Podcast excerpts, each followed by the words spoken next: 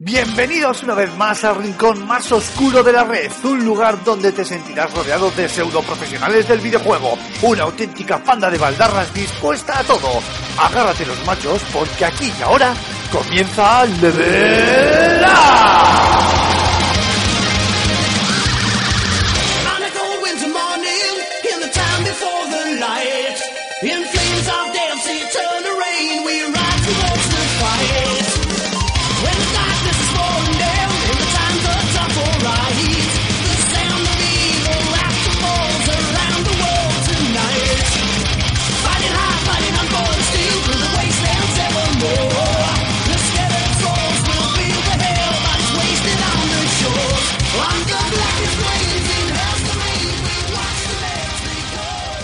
Buenas a todos, queridos espartanos. Bienvenidos a este nuevo Level Up, a este programa vigésimo tercero de la segunda temporada y que, como no podía ser de otra manera, va a versar eh, prácticamente entero, bueno, prácticamente no, entero, sobre este pasado E3 y todas las novedades que en él han sido presentadas, que en la exposición Angelina han sido eh, presentadas, que aun habiendo sido un E3 bastante sosito y parco en contenidos, o al menos casi toda la redacción estamos de acuerdo en, ello, pues tiene bastante miga y muchos aspectos y muchos puntos, muchos títulos y hardware también, por cierto, que comentar, discutir y, y debatir. Y para eso hoy tenemos además una alineación de gala donde solo nos falta Alfonso, que lo tenemos de enviado especial ahí en, en Los Ángeles, mientras los demás estamos aquí dando el callo como auténticos currelas.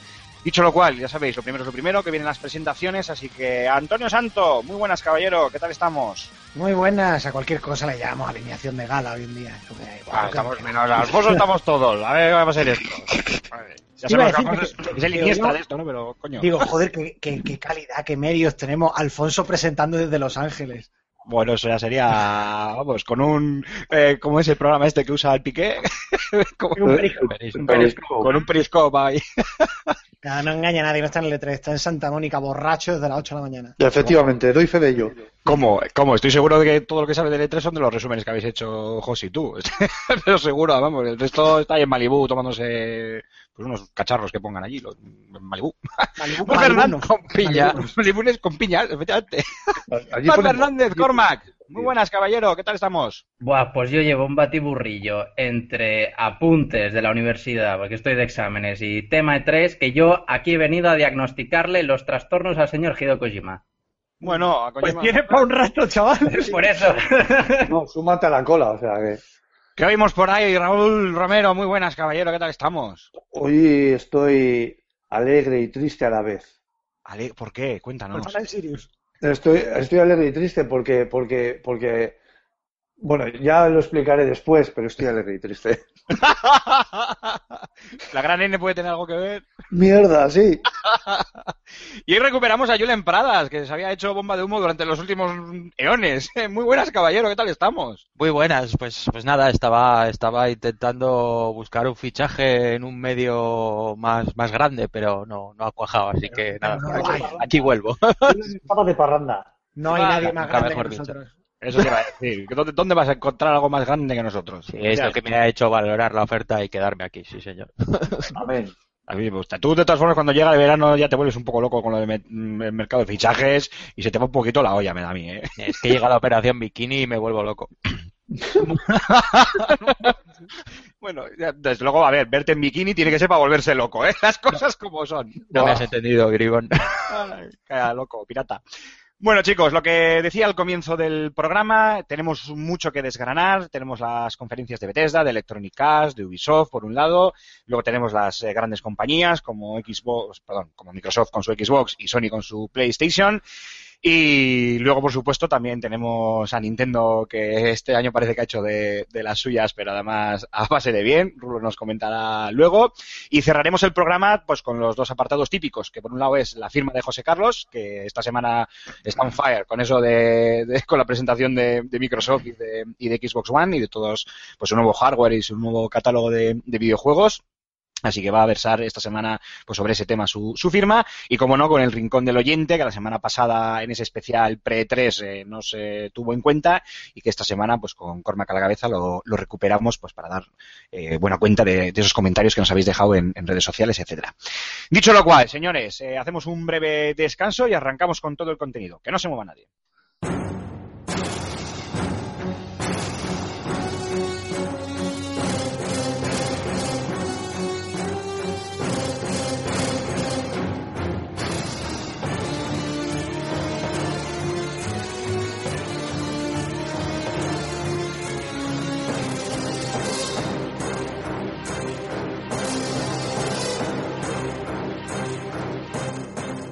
Bueno, chicolillos míos, como os decía al principio del programa, ¿qué os parece, of the records, cuando no estábamos eh, ya grabando, qué os parece si antes de meternos en harina con las grandes compañías, con las grandes eh, presentaciones, eh, tanto de Microsoft como de Sony, pues empezamos dando un buen repaso a los anuncios y a los juegos presentados por las third parties más importantes, que en este caso son Electronic Arts, eh, Bethesda y Ubisoft, que además, eh, siendo correcto, si no me equivoco, es el orden eh, Electronic Arts, Bethesda Ubisoft en la que se presentaron sus juegos, si no me equivoco.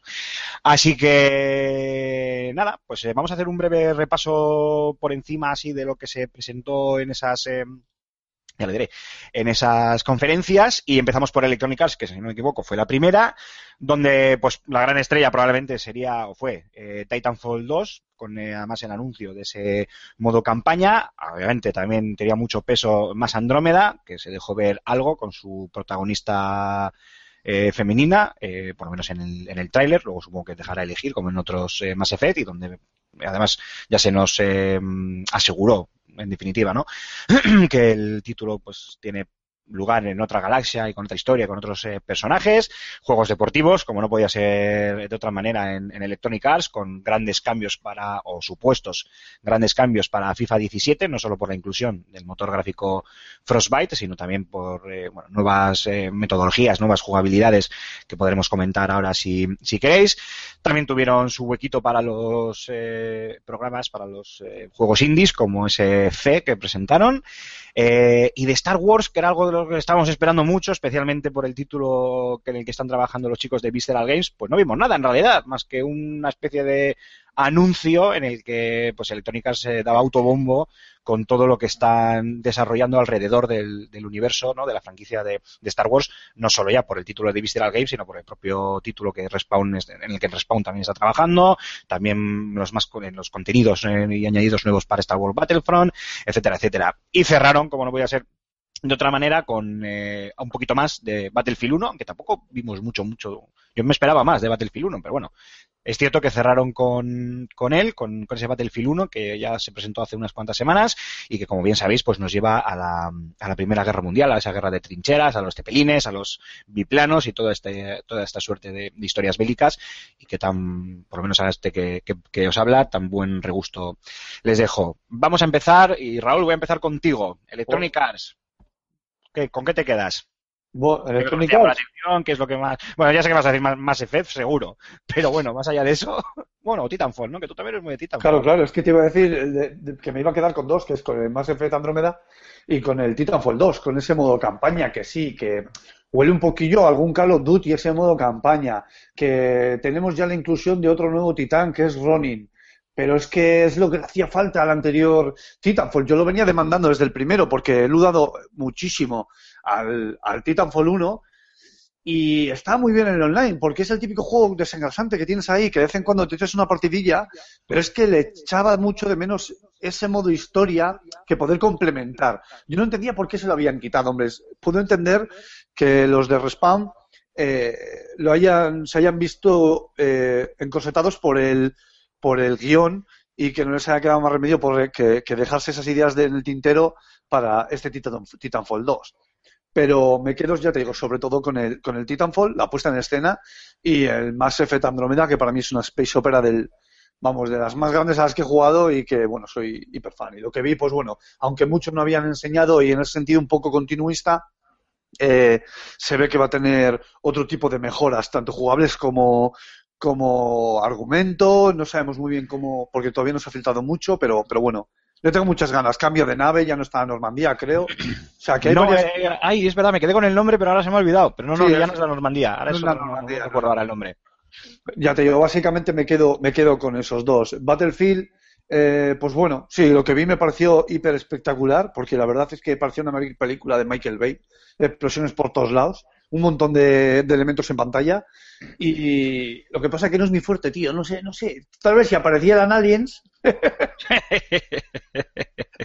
ya te digo.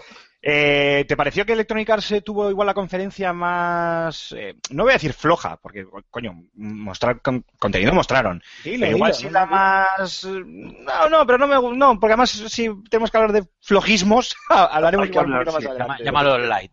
Llámala light. Pero bueno, no, más conservadora tal vez, Rulo. Sí, sí, sí, yo creo que sí, que iba a ser, que es, que ha sido la más conservadora. Ju- casi tocándose con, con otra compañía de cuyo nombre no quiero acordarme. No, aún, no te toques nunca. aún. Pero sí que me ha parecido la más conservadora. A ver, no tiene por qué ser algo eh, necesariamente negativo. Tenían el, el calendario marcado, eh, se sabía por filtraciones ya más o menos lo que se iba a presentar, todos lo esperábamos y lo han mostrado. La Tempest es el nombre de la nave. A Tempest. Tempest, efectivamente, que no me sabía, estaba buscándolo mientras soltabas ahí la chapa. Ya te digo que en ese sentido no, no creo. O sea, sé que a mí me ha parecido que son conservadores, pero bueno, tampoco me parece que sea necesariamente malo. Antonio Santo, ¿has echado en falta algo en la conferencia de Electronic Arts? ¿O te esperabas otra cosa? ¿O querías ver más de...? Un for Speed, quizás. No, es que, a ver, me parece un poquito descafeinada. Así que esperaba más, pues lo que decíamos, la, la eh, famosa IP que se supone que, que preparaban, tipo Assassin's Creed, su equivalente, de no sé qué. Yo esperaba algo más en ese sentido. Y, a ver, quedó un poco. A, a lo mejor no, no- la palabra no, no es conservadora, previsible. Es, es más que para este viaje no hacían falta Forja. La verdad, venirse al E3, plantar ese pedazo de show, no sé qué, para una cosa que era. Entraba todo lo que han dicho dentro de lo esperable. Pues me ha decepcionado en el sentido de que era todo como tener una lista en la mano. Muy encorsetado, check, tal check, vez, ¿no? check, check, check, check, check, check. Todo sí, lo sí. esperable, punto por punto. Y tú, Mark, por ejemplo, yo que a ti, que te gustan los juegos así, un- bueno, a, ti a todos, ¿no? Pero a ti que te gusta experimentar con los títulos así un poquito más diferentes, en cuanto al tema mm, indie, por llamarlo de alguna manera, y después de la buena acogida que tuvo Unravel eh, en, la- en el pasado E3 y, y luego tras su lanzamiento, eh, este fe que, que presentaron, ¿qué te pareció? Pues sinceramente has dado en el clavo. O sea, yo creo que ha sido lo que más me atrajo de, de la conferencia en sí, en la que estoy de acuerdo con todos vosotros. ¿Cómo os, Sí. cómo os conozco? Digo, pues, la verdad es que sí, fue mm, porque precisamente eh, la previsibilidad y el encorsetamiento y el hecho de ser tan conservadores fue lo que, lo que, lo que no me gustó, lo que me decepcionó bastante de, de EA Sports, aunque bueno, la verdad es que eh, es desesperable. Y por eso precisamente yo creo que Fe es lo que eh, dio un toque así mm, más fresco y más innovador y más genial a la, a la, a la conferencia en sí.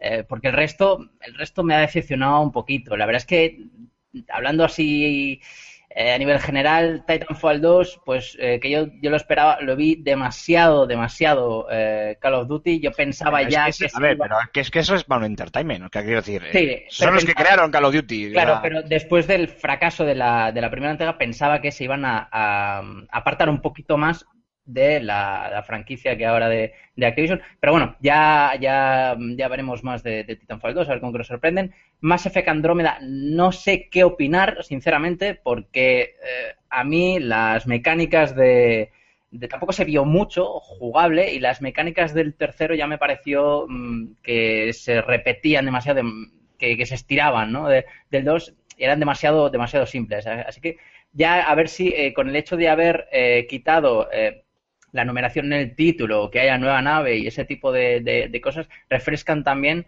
un poco lo que es la, la mecánica jugable. Y sobre todo lo que más me ha decepcionado es que una de las cosas que creo que todos esperábamos más era el Star Wars de Visceral, que tenía sí, que aparecer sí o sí en la conferencia.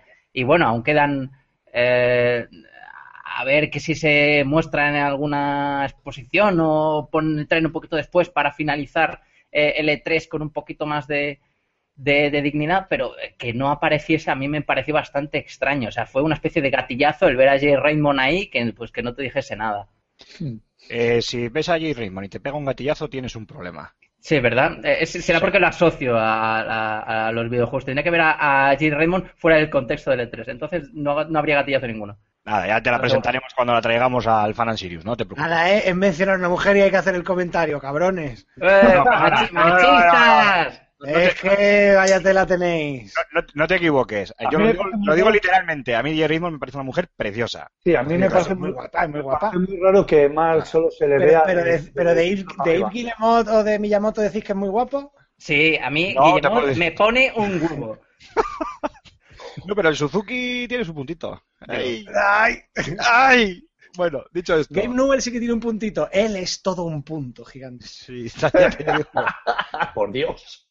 No, ya puestos a elegir, ya sabéis que amo profundamente a David Cage, o sea que no. Mi amor es para él y solo, solo para él. Me tires de la lengua. Bueno, hasta que hasta que Game presente Half-Life 3, entonces todo mi amor será única y exclusivamente para él, es verdad. Eh, Julen, FIFA 17. Me basaron bastante la basaron bastante su conferencia en, en el juego de, de fútbol por antonomasia. Eh, y además eh, le dieron mucho bombo a este tema de que, bueno, ya lo han trasladado al motor Frostbite, algo que para mí puede ser un arma de doble filo, y ahora lo, lo explicamos. Y luego también con nuevos ajustes, como las jugadas ensayadas, el, tema del, del juego físico, el sistema de inteligencia activo, las nuevas técnicas de ataque. Eh, bueno, ¿qué te ha parecido a ti o qué te ha parecido a ti todo, todo este bombo y todo esto? Que, pues sí, pues esto, Sí, este bombo que se le ha dado al FIFA, eh, si realmente es eh, el mayor cambio en años o, sigue siendo más de lo mismo con chapa y pintura. Hombre, la verdad que el, cambio a Frostbite mm, tiene pinta de que le va a venir bien. Eh, lo que se pudo ver en el tráiler, la verdad, lucía, lucía espectacular. Respecto al, bueno, pues al tema de las físicas, las jugadas y demás, son cambios que más o menos se van metiendo todos los años. Entonces, al final ahí no vamos a ver, no vamos a ver tanta, tanto, tanto cambio, tanta novedad. Y luego lo de, lo del modo, el modo campaña, el modo historia que, que van a incluir, yo creo que es un poco un- una copia sutilmente descarada de, del NBA 2K. Bueno, sí, eso es más que... Lo, lo vi en la presentación de Madrid, eh, para que te escrito el artículo. Eh, visualmente, a ver, Frostbite es la pera, lo que pasa es que, claro, luego durante el partido de fútbol, pues todo se ve desde muy lejos eh, y, y destaca menos. Si lo paras y acercas la cámara, pues se disparata mucho. Y es verdad que como gran, aparte de las millones de mijitas de mejora en el ataque, mejora en el no sé cuánto, que yo creo que hay que conocer mucho el juego para, para Para notarlo, Para para, apreciar, apreciarlo. ¿no? no, eso, solo para notarlo, sino para ser capaz de pensar em, en abstracto hasta qué punto van a ser importantes esos cambios.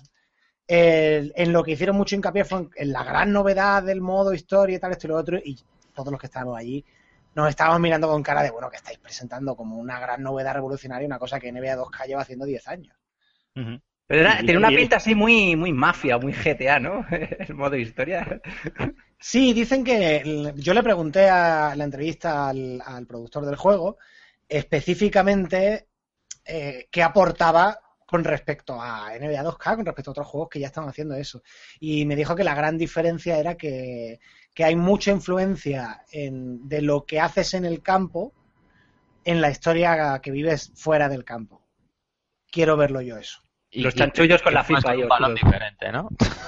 quiero, quiero verlo yo eso. O sea, él dice- me decía que, que lo que juegas, o sea, que no es juego un partido mm, escenita, juego un partido escenita, sino que lo que juegas, eh, pues eso, influencia lo que ocurre fuera del campo de manera muy, muy profunda. Digo, quiero ver yo eso. Madre mía. A, a mí el miedo que me da, que es la traslación esta al Frostbite, y es algo que, que me viene ya pasando desde hace tiempo, es la mm, pues la diferencia, y además lo, así lo, lo dijo, lo, lo indico también en, en mi review de, mm, del Mirror's Edge Catalyst, es la diferencia bastante notable que hay entre la, la- el desarrollo, la producción de, de ciertos títulos eh, cuando los comparas con, con- en cuanto a lo que es la, mm, pues la calidad técnica o el, o el aprovechamiento de este, de este motor. Y a mí me da mucho miedo porque eh, Frostbite es capaz de, cosas brutales eh, tanto en consolas como en PC. Bueno, en PC, eh, obviamente yo creo que es la plataforma ideal para jugar a cualquier título que lleve Frostbite porque eh, es, un, es un motor gráfico que exige muchísimo. Pero dicho esto, en consolas hemos podido jugar eh, todos al Star Wars Battlefront, que es brutal a nivel técnico, brutalísimo.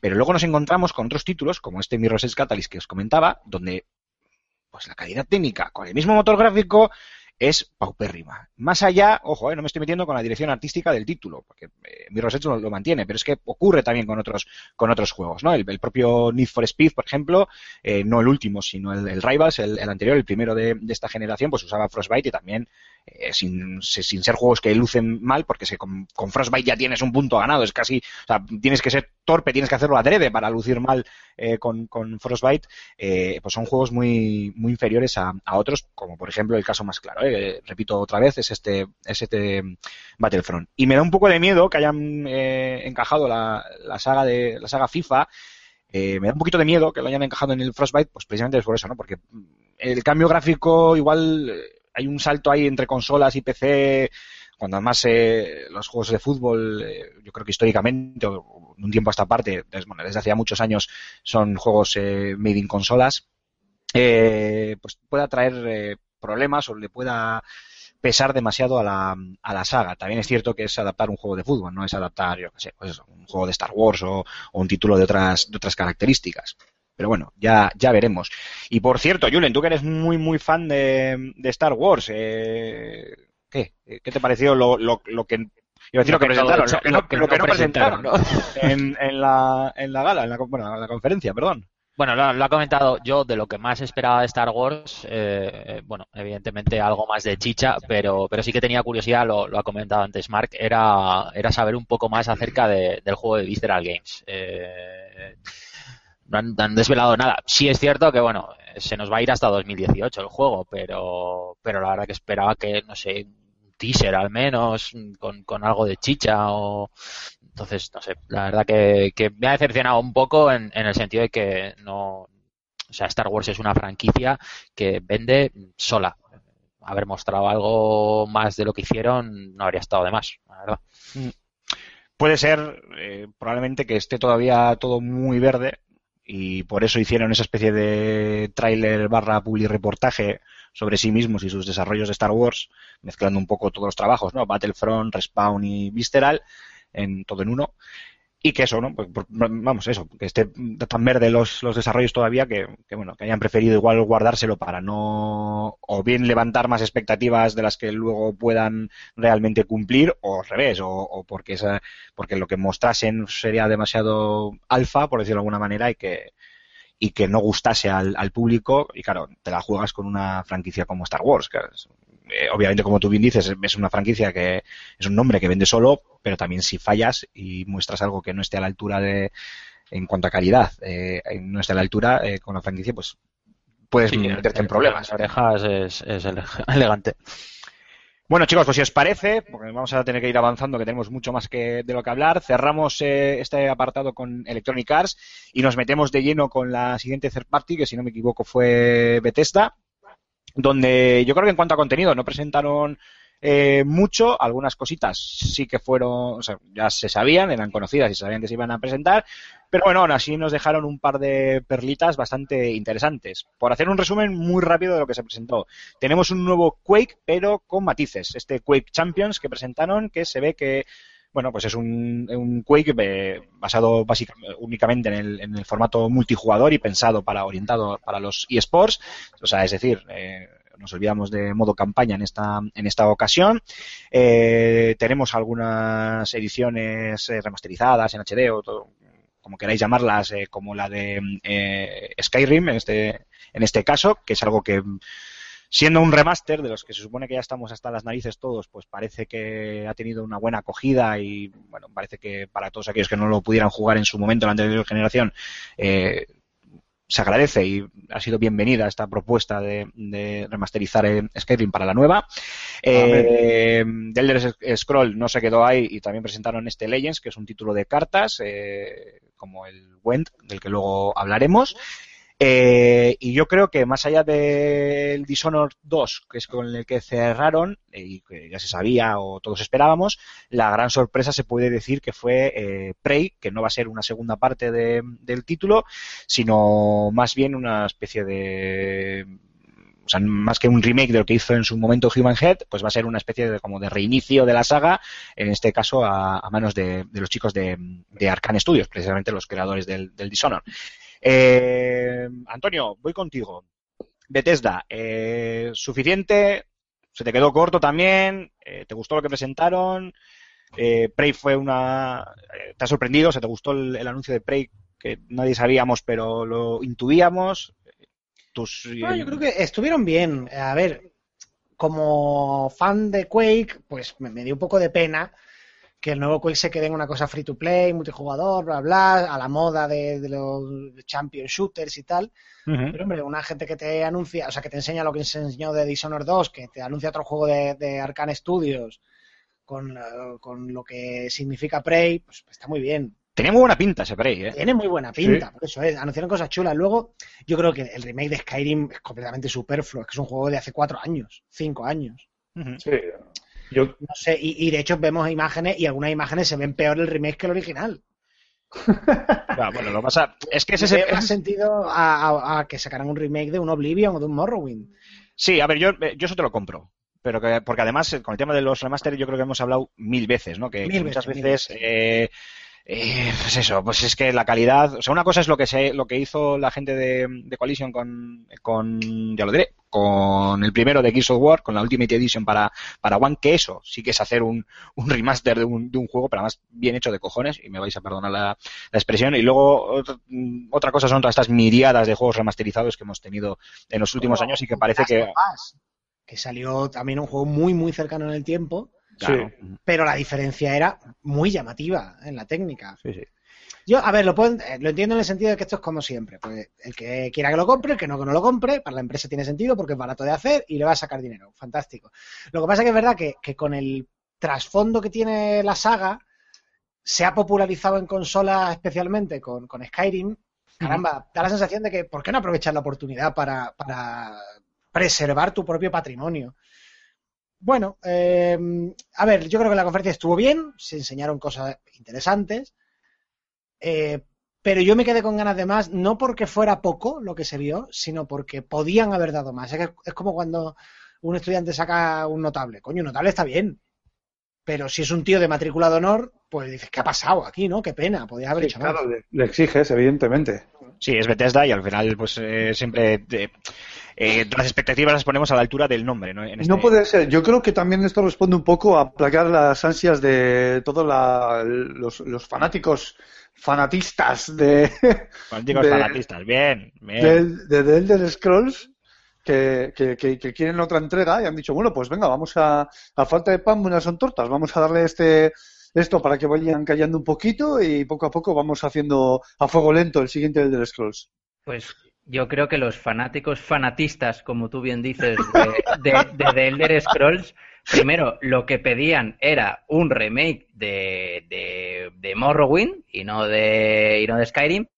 Y además, esos mismos fanáticos religiosos eh, tienen, tienen eh, cantidad, infinidad de mods en, internet que hacen que su videojuego Skyrim se vaya, se vea mucho mejor que lo que seguramente eh, se vaya a ver en este, en este remaster. Pero vamos, muchísimo más lejos. O sea, es un juego que ha salido hace no llegar a los cinco años, se ha alargado hasta lo infinito y la comunidad eh, de- del juego Modern eh, lo mantiene mucho más allá y lo actualiza cada dos por tres. Es que no tiene mucho sentido. Ya, Hombre, me Bethesda cuentas- no, no pilla pasta con los mods. Con esto Claro, sí. claro, pero para el jugador, para el jugador no, no tiene, no tiene sentido. Y lo que tiene, lo que no tiene sentido para el jugador debería influir o repercutir en lo que, lo que produce eh, una, una, una compañía. Pero bueno, de ellos, ellos, ellos verán. A mí el tema Quake me gustó mucho. eh, me hubiese gustado un poquito más eh, que enseñasen eh, gameplay y, y eso, pero bueno, ya sé que era mucho pedir justo después de haber eh, hecho Doom.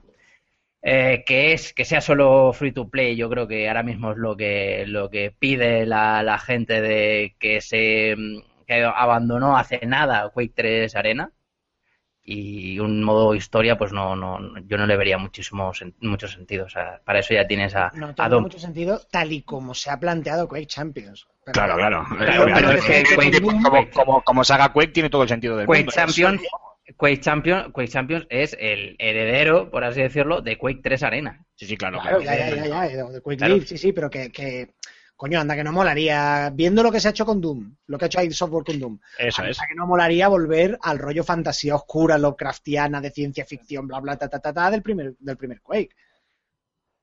Hombre, Sí, a mí me plantas sí. uno Real Tournament ya y estaría empezando a pensar que hemos vuelto hacia atrás 15 años. Estamos en los Pues ya 90. están Eh, haciendo. pues no, no, no, se están ya en ello, así que. Por eso sí, te sí. digo. Sí, sí. Y sinceramente creo que Dishonored 2 podría ser perfectamente eh, uno de los juegos más cañeros de, de la feria. O sea, yo sí, sí que salí contento de, de Bethesda. Es cierto lo que dice, estoy de acuerdo con lo que dice Antonio, que son alumnos de matrícula que han sacado un notable, pero bueno, notable es un notable y en comparación con el resto de conferencias, pues, Yo, vamos a ver, eh, eh, volviendo un poco al tema de. bueno, no, no, no, es que me voy a meter, me voy a meter en una camisa de 11 varas y, y paso, nada, simplemente firmo debajo de lo que ha dicho antes Antonio de, No, no, de las métete, remastered métete. y, y no, es que es que mientras habláis yo voy, voy apuntando un poco por dónde van a ir los tiros, me estoy viendo en pantalla también le, revien- re- reviendo, no sé cómo, se- cómo se dice, volviendo a visualizar, revisionando efectivamente los, los vídeos y tal, y es que estoy viendo lo del, lo del remaster de, de Skyrim y madre mía, lo que dice, lo que dice Mark, ¿no? Con, con los mods tienes una versión bastante mejor que lo que van a hacer estos con, me, me da a mí, ¿eh? Con, con esta remaster. Pero bueno, eh, eh, Julen, eh, Prey. Se había hablado mucho de una segunda parte de Prey, que eh, nunca llegaba, que además, eh, corregirme si me equivoco, había sufrido eh, muchos problemas en su, en su desarrollo y demás. Eh, esta gente, además, eh, Human eh, ahora voy contigo, Julen, eh, pero ya dejarme hacer la pregunta. Human eh, Antonio, esta gente siguen, o sea, no sé si siguen, siguen en activo, tuvieron problemas, cerraron, estuvieron a punto de cerrar. ¿Qué pasó con esta gente? No, no, esta gente que yo sepa sigue activo. Lo que pasa es que la, la licencia, eh, lo, lo voy a comprobar para asegurarme, eh, pero la licencia estaba en manos de THQ, ¿no? O sea, el eh, Prey Ah, es, pasó... Prey es uno de los títulos de. Sí, sí, eso es. Que de- Claro, como, estaba- lo tenía- como Homefront y demás, que, andó, que andaba dando botes de- tras el cierre de THQ. Claro, de- pues eso, ha estado de, Sí, sí, de claro, mano en mano por ahí, pero, pero no, no, pre- este Human Head hicieron Defiance hace, hace poco, ¿no? Eh, o bueno, no participaron en la coproducción de Defiance, Sí, porque no en la coproducción de... de. Bioshock Infinite incluso, y, este año han sacado un juego, eh, o el año pasado, eh, Dungeon Defenders. Ah, Dungeon sí, Defenders, sí, sí, una especie de. Bueno, una especie de un. ¿Cómo se llama? Un. Ay, yo lo diré. un Tower Defense. Un Tower Defense, eso, que no salía el, Eh, el nombre. Este es de Human Head, esta gente sigue, sigue existiendo. Hombre, no es el estudio más bollante del mundo, probablemente. Ujú. Pero, pero no, no, sigue existiendo. Y Prey, a ver, Prey, pues. El caso es que yo cuando estuve mm, este, preparando la, la crónica de, de la conferencia de BZ, ya me puse a mirar, digo, Prey, ¿qué ha pasado aquí y tal? A ver si es que mm, el juego fue mal o algo. Defiance Eh, era de Trion Games, perdona, es que esto me Sí, acaba no, de venir pero está en coproducción Está con, con- o sea, con colaboraron en coproducción. Sí, sí, cierto, Eh, cierto. no, Prey, Prey, no, no, Prey no era de THQ, era de 2K. Ah, Era vale, de vale. 2K. Pero que el juego, digo, pues será que se vendió mal de estos juegos de culto y tal, no recordaba. Y no, no, no, el juego fue bastante aplaudido por la crítica, se vendió bien. Y pues, pues eh, que la- los derechos de la franquicia los compró Bethesda y punto pelota, sin más, vamos. Sí, lo que pasa es que luego, el, cuando se encargó Human Head Studios de la segunda parte, que es la que vimos hace unos años de ese Alien, pues, pues parece ser que no superó la- la- las cotas de calidad que lo dijeron en su día. Eh, Human Head se cabreó con Bethesda, el juego se quedó en un limbo durante cosa de cuatro años y al final lo cancelaron. Y esto es el, el, el reinicio, por así decirlo. Claro, pero bueno, lo que ha pasado con, con Dead Island. Sí. Te llega Deep Silver y te Bueno. dice, bueno, yo te he dado esta franquicia, esta propiedad intelectual para que me hagas un juego, pero no me gustó lo que me estás enseñando, te la quito. Y punto. Exactamente.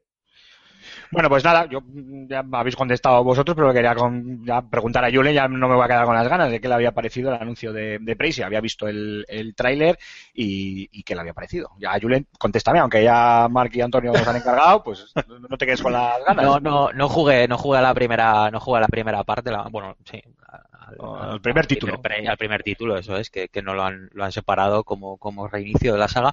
No, no lo jugué, la verdad que, que he visto el- ese tráiler y tiene, tiene buena pinta. Bueno, a priori, pues tiene, tiene una historia de alienígenas y tal, y los aliens siempre venden, así que bueno, bueno, Que se lo digan a Raúl. Sí, la diferencia entre el otro es que lo- en el 2 cancelado llevabas a un, a un Bounty Hunter, ¿no? Un cazarrecompensas, ¿no? Por una ciudad así muy futurista.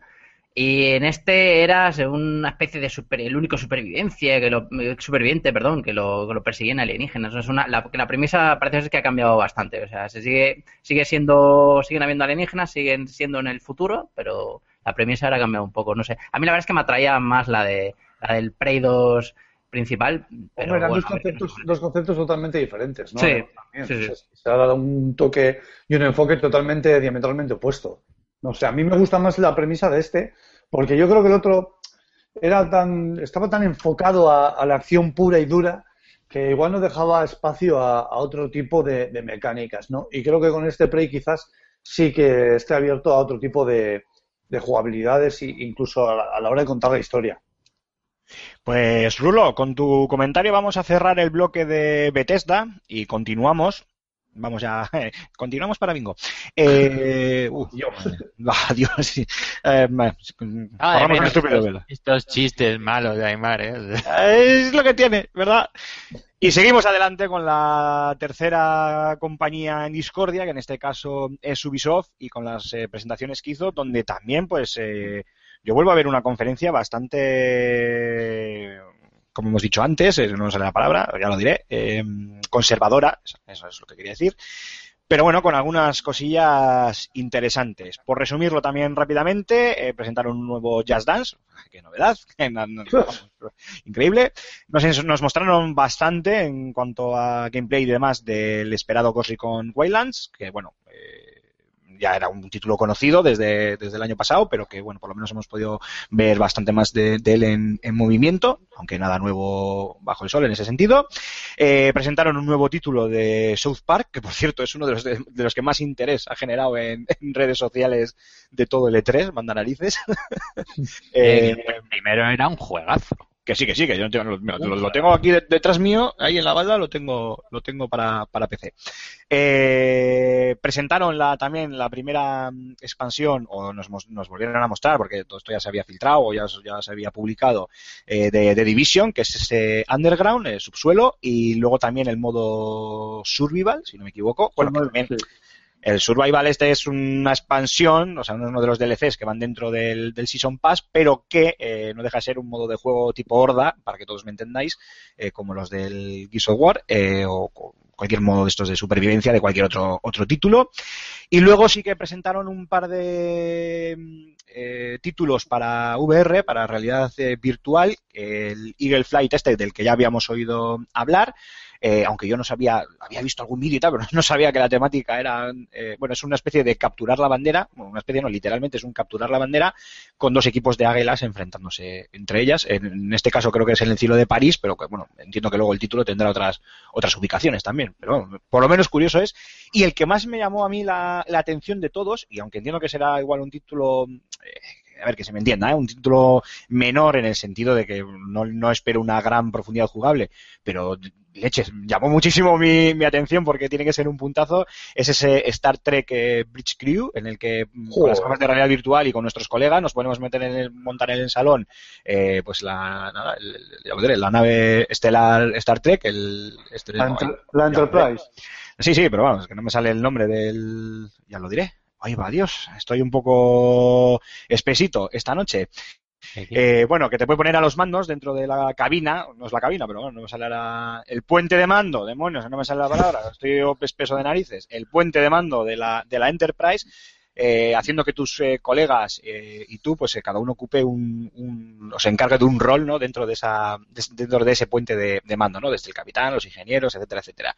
Y me llamó muchísimo la atención. Y luego, si no me equivoco, pues cerraron con ese, eh, bueno, no, no, no cerraron, presentaron más cositas como ese eh, títulos también como esa mezcla de Blood Dragon con el Trials, Trials of the Blood Dragon, eh, una cosa un poco extraña, el Trials ya lo conocéis todos, es ese juego de motocross, entre otros, bueno, ahora ya hay más vehículos, ¿no? Pero bueno, era un título este de motocross eh, que yo creo que era que es heredero del here- heredero. Joder, cómo ando yo hoy, madre Calma, mía, por favor, calma, que, alguien me saque, que alguien me saque la barra de pan de la boca. Calma y sosiego. Bueno, que es el hermano mayor de aquel mítico motocross de, de la Game Boy. No pudieron, obviamente, dejar pasar la oportunidad de mostrarnos un poquito más eh, un behind the scenes de estos de detrás de las cámaras de la película de Assassin's Creed, como no, y luego más eh, gameplay y demás de mm, Watch Dogs 2, no está mal, y el For Honor, que yo sé que a ti, Rulo, te gusta muchísimo. Sí, sí, Y el que para mí fue la gran sorpresa y un título que me encantó, espero que luego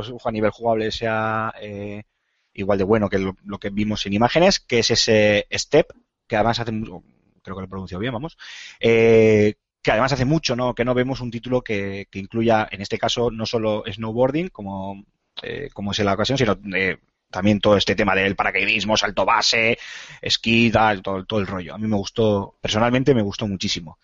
Eh, dicho lo cual, por contenido no es, pero mucho, es decir, haciendo así de memoria, Watch Dogs, eh, For Honor, eh, este que hemos dicho también, bueno, The Division, los, las expansiones, el Ghost Recon, mucho contenido, pero de títulos eh, que o bien ya están lanzados y son, hablamos de DLCs, o son juegos que ya se conocían y nos han mostrado más eh, gameplay.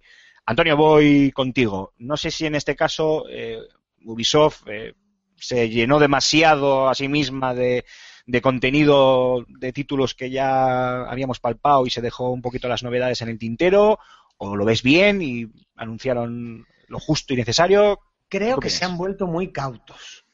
pero todos, ¿no? En Han general. tenido, no, pero Ubisoft especialmente. Han tenido crisis de imagen en los últimos años. y están en plan, no enseño nada hasta que no esté súper bien atadito. A mí esa es la sensación que me deja. Luego lo que pasa es que hay cosas que, que despreciamos mucho. Decimos, joder, Just Dance, venga Just Dance en pantalla, venga Just Dance en la conferencia. Joder, es que es el juego más vendido cada Sí. Pero por mucho, ¿eh? Todo, cada vez que Claro. se Just Dance, bueno, es normal que le den mucho espacio. Entonces, si lo vemos desde un punto de vista de mercado más amplio, en realidad sí que enseñaron cosas de mucho interés para mucha gente. Luego de, de juegos AAA, hardcore, tal, esto y lo otro, pues yo tengo esa, sensac- esa sensación. ¿De verdad nos creemos que no están trabajando en un Assassin's Creed? Pues claro que sí. Ah, sí, sí, claro, claro, claro, por supuesto. Y además que probablemente salga, no te voy a decir final de este año, pero a principios del, del que viene. Esto es opinión, no es información. Obviamente, sí. ¿Por qué no lo enseñan? Pues porque ya se han llevado muchos revolcones y se han dejado muchos pelos en la gatera. Y no se quieren arriesgar a, a- a lo que ya les ha pasado. Yo creo que el próximo Assassin's Creed lo van a anunciar en plan, sale el mes que viene. O sale en tres meses. ¿Por qué? Por- Porque va- lo que van a enseñar del juego va a ser ya producto terminado. Y así se quitan de problemas. Y lo van a tener que hacer con dos o tres juegos además para, para quitarse la mala fama que se han ganado.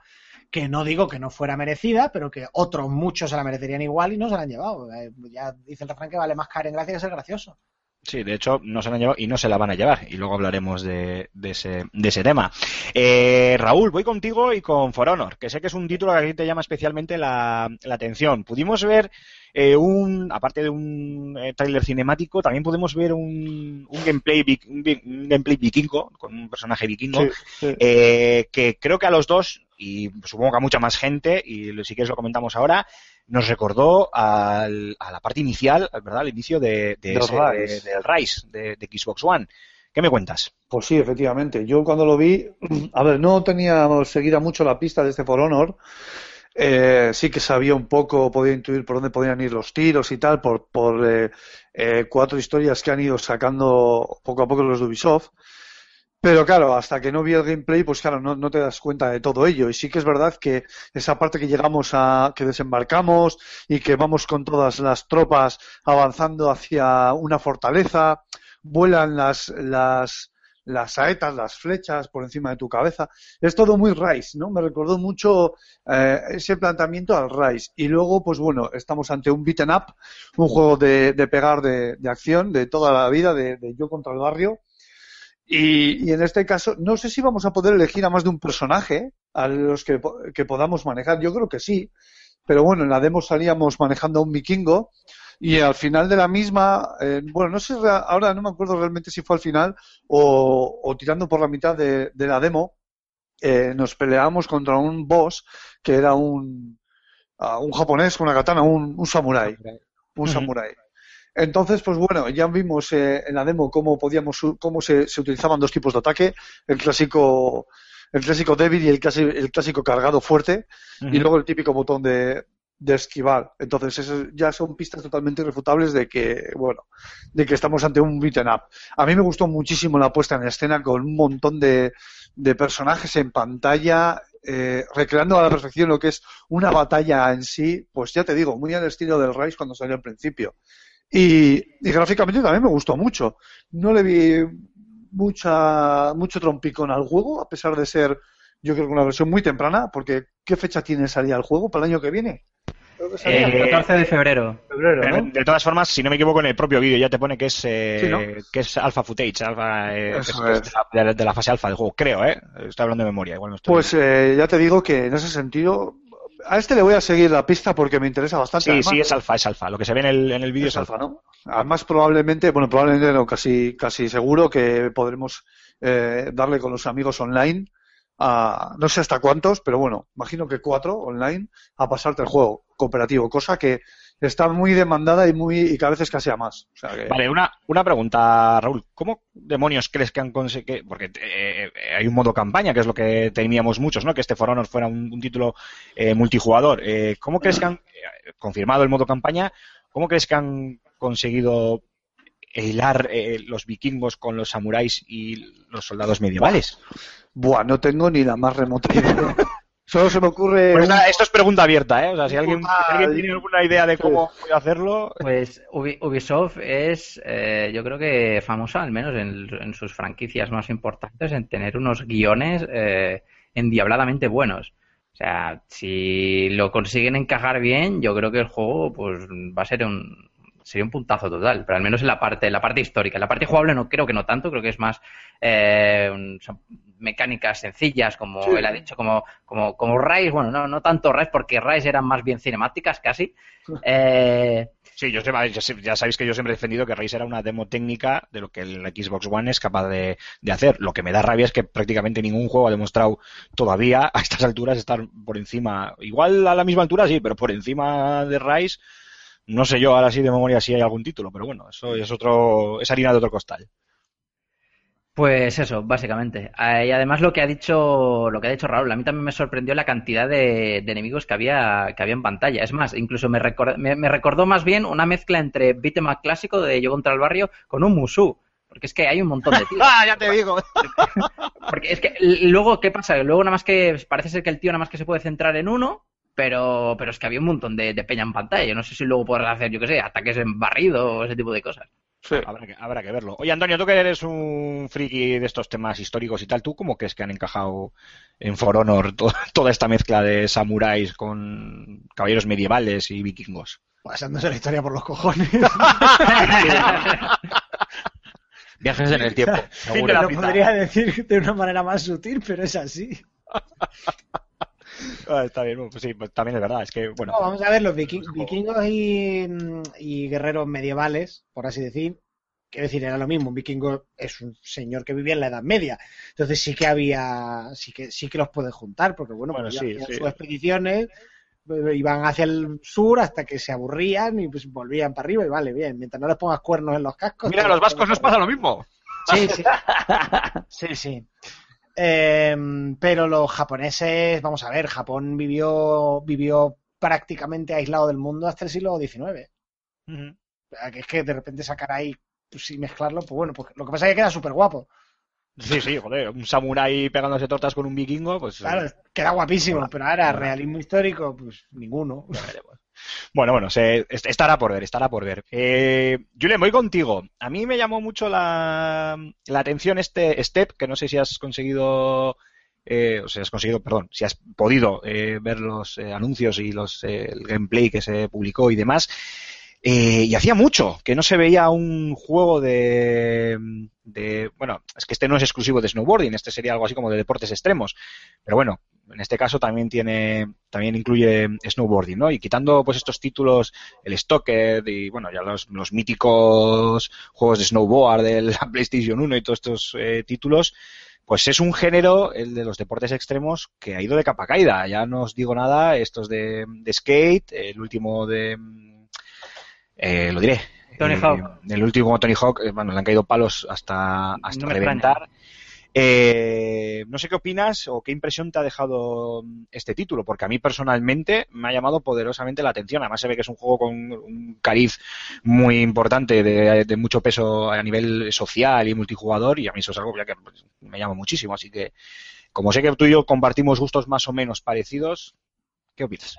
Hombre, eh, me imagino que tendrá su público. Al final, eh, como te decías, salto base, paracaidismo, esquí eh, y demás, eh, tienen, tienen mm, legiones de, de adeptos y me supongo que, pues como en su día pasó con el, con el Tony Hawk, que cuando, cuando sacaron aquel primer Tony Hawk de Play, eh, que fue un bombazo, pues yo supongo que, que esto tendrá, tendrá su público. Hay que ver cómo encaja el gameplay eh, a la hora de, de- de adaptarnos al mando o, o qué mecánica tendrá. No sé, si, si me dijeses que esto con un Kinect o algo, pero bueno, como no te tires por el balcón, vamos, difícilmente vas a conseguir, vas a conseguir un, una sensación de inversión en el juego. No lo sé, no lo sé. Me- o sea, me, has- me ha, me ha gustado eh, la, la ambientación, o sea, la ambientación, las, eh, los paisajes y demás. o sea, parece que está todo como muy cuidado y, y- y muy logrado. Tiene una fa- parece que tiene, al menos a simple vista, con lo que se ha visto en el gameplay, sí es cierto que te parece que tiene una factura técnica bastante notable. No te voy a decir que sea un título sobresaliente, pero bueno. Sí, no sé, bueno, habrá que verlo. Yo, Sí, muy- sí, vale, claro. Eh, Vale, yo vale. soy muy fan de los, siempre soy muy fan de los SSX, a pesar de que a niveles generales nunca me han gustado los títulos deportivos, pero sí que me han gustado los de snowboarding. Y por eso vi este con, con, con bastantes ganas. Además que mezcla diferentes deportes, no se centra solo en uno.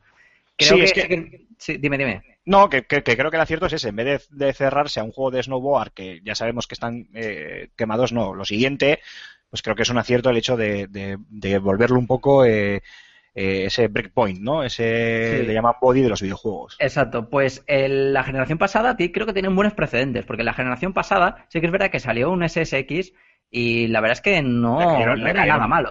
Pues le cayeron palos a SSX, madre mía, y no era un Ah, juego no, no, no ¿eh? tan- no tantos. Y la, y la saga, bueno, la saga tenía su época dorada en Sí, con Son Play 1, White. Play con 1, 1080. PlayStation 2, sí, ¿no? Pero Sí, el sí. Son White otro que era horrible. Era para, No, no, el Son White, eso no, ese, ese era, ese, ese- sí que es verdad que era un poco, un poco Sí, malillo. Bastante, además. Y, y como por ejemplo, tienen los. Desde los Cool de- Borders no ha habido nada bueno de snowboard. Tienen los, tienen los los de Skate, que, que la entrega 1 y 2 al menos sí que eran juegos de skate, simuladores de skate muy muy buenos y muy potentes, nada que ver con los infumables Tony Hawk.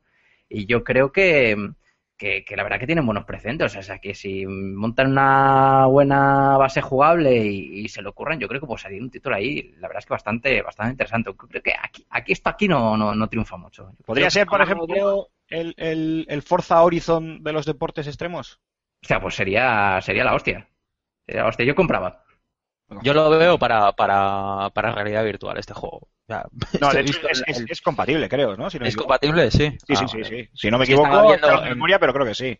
Vale, vale. Es que estaba en el viendo, en, viendo en el vídeo un, un, un gameplay de, de cámara en primera persona y, joder, digo, es, es, es para realidad virtual, vamos, fijo. Sí, sí. Yo, yo me, me- me estoy hablando de memoria, ¿eh? pero si no me equivoco, es un juego compatible con, con realidad virtual. Lo que pasa que te digo, eh, te estoy hablando de memoria, pero creo que sí. Aparte que tiene toda la lógica, es que es lo que dices tú. Si no lo fuera, sería un error, porque indiferentemente de luego cómo lo juguemos cada uno en, en nuestra plataforma o en la plataforma que elijamos, es un título que está pensado para pensado, vamos, que es perfecto o es muy adecuado para, para la realidad virtual. Tú estás haciendo un descenso en parapente, que ya ves tú, qué emoción, qué, qué- qué adrenalina, ¿sabes? Me refiero, obviamente, si lo haces en la vida real, sí, pero en un videojuego, pues ya ves tú. Pero claro, si lo haces con, con realidad virtual, pues la cosa mejora sobremanera. Ya las carreras de salto base y demás, no, pues no te quiero ni, ni imaginar. Ya te digo, macho. Y los Eh, contra el árbol pueden ser épicos. Que nos vamos Hombre, a- en. GTA, en la saga GTA siempre han estado bastante bien. Joder, cierto, es verdad. Y siempre se puede hacer eh, movidas estas de paracaidismo y rollos Sí, de sí, estos. Sí, bueno, eso- bueno, habrá que verlo. Pero lo bueno Pero- es pero que en este GTA eran, eran actividades secundarias, digamos, y no estaban tan pensadas para, para ser muy emocionantes y frenéticas como para todo lo contrario, como para suponer un descanso de la Buah, pues, pues en el 5 son, son espectaculares, sobre todo en las que No, iban acompañadas de, de las carreras de, de motos, y que es verdad que es otra historia, ¿no? Pero se puede conseguir. para- Sí, sí, pero por ejemplo, tú me has dicho, creo que ha sido tú que has mencionado el paracaídas. Bueno, El mecanismo de paracaídas o de pues la bicicleta, por decir algo de, de GTA V, no están pensados para que sean especialmente emocionantes, están pensados para que te, para que veas un paisaje fantástico y para que te relajes de la acción del juego haciendo otra cosa. y aún así es y aún así esos minijuegos dentro del juego son mejores que algunos juegos Ya bueno, Sí. en- en- Como los de tenis, como los de tenis, sí. GTA no es, no es otro juego, es otro puto deporte. Eh, Rulo, Watch Dogs, eh, ya lo habíamos visto, ya se había anunciado unos días antes, etcétera, etcétera. Bueno, anunciado, ya sabíamos que estaba más que en producción.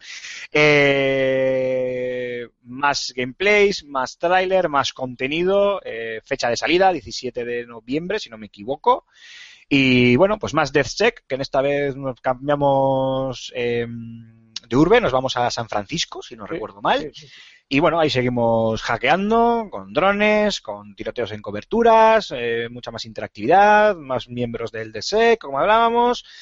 ¿Qué, qué sensaciones te transmite este Watch Dogs después de, de que recordemos, y corregirme si me equivoco, pero la veda de el ataque a las compañías por los downgrades se inició con el famoso Watch Dogs.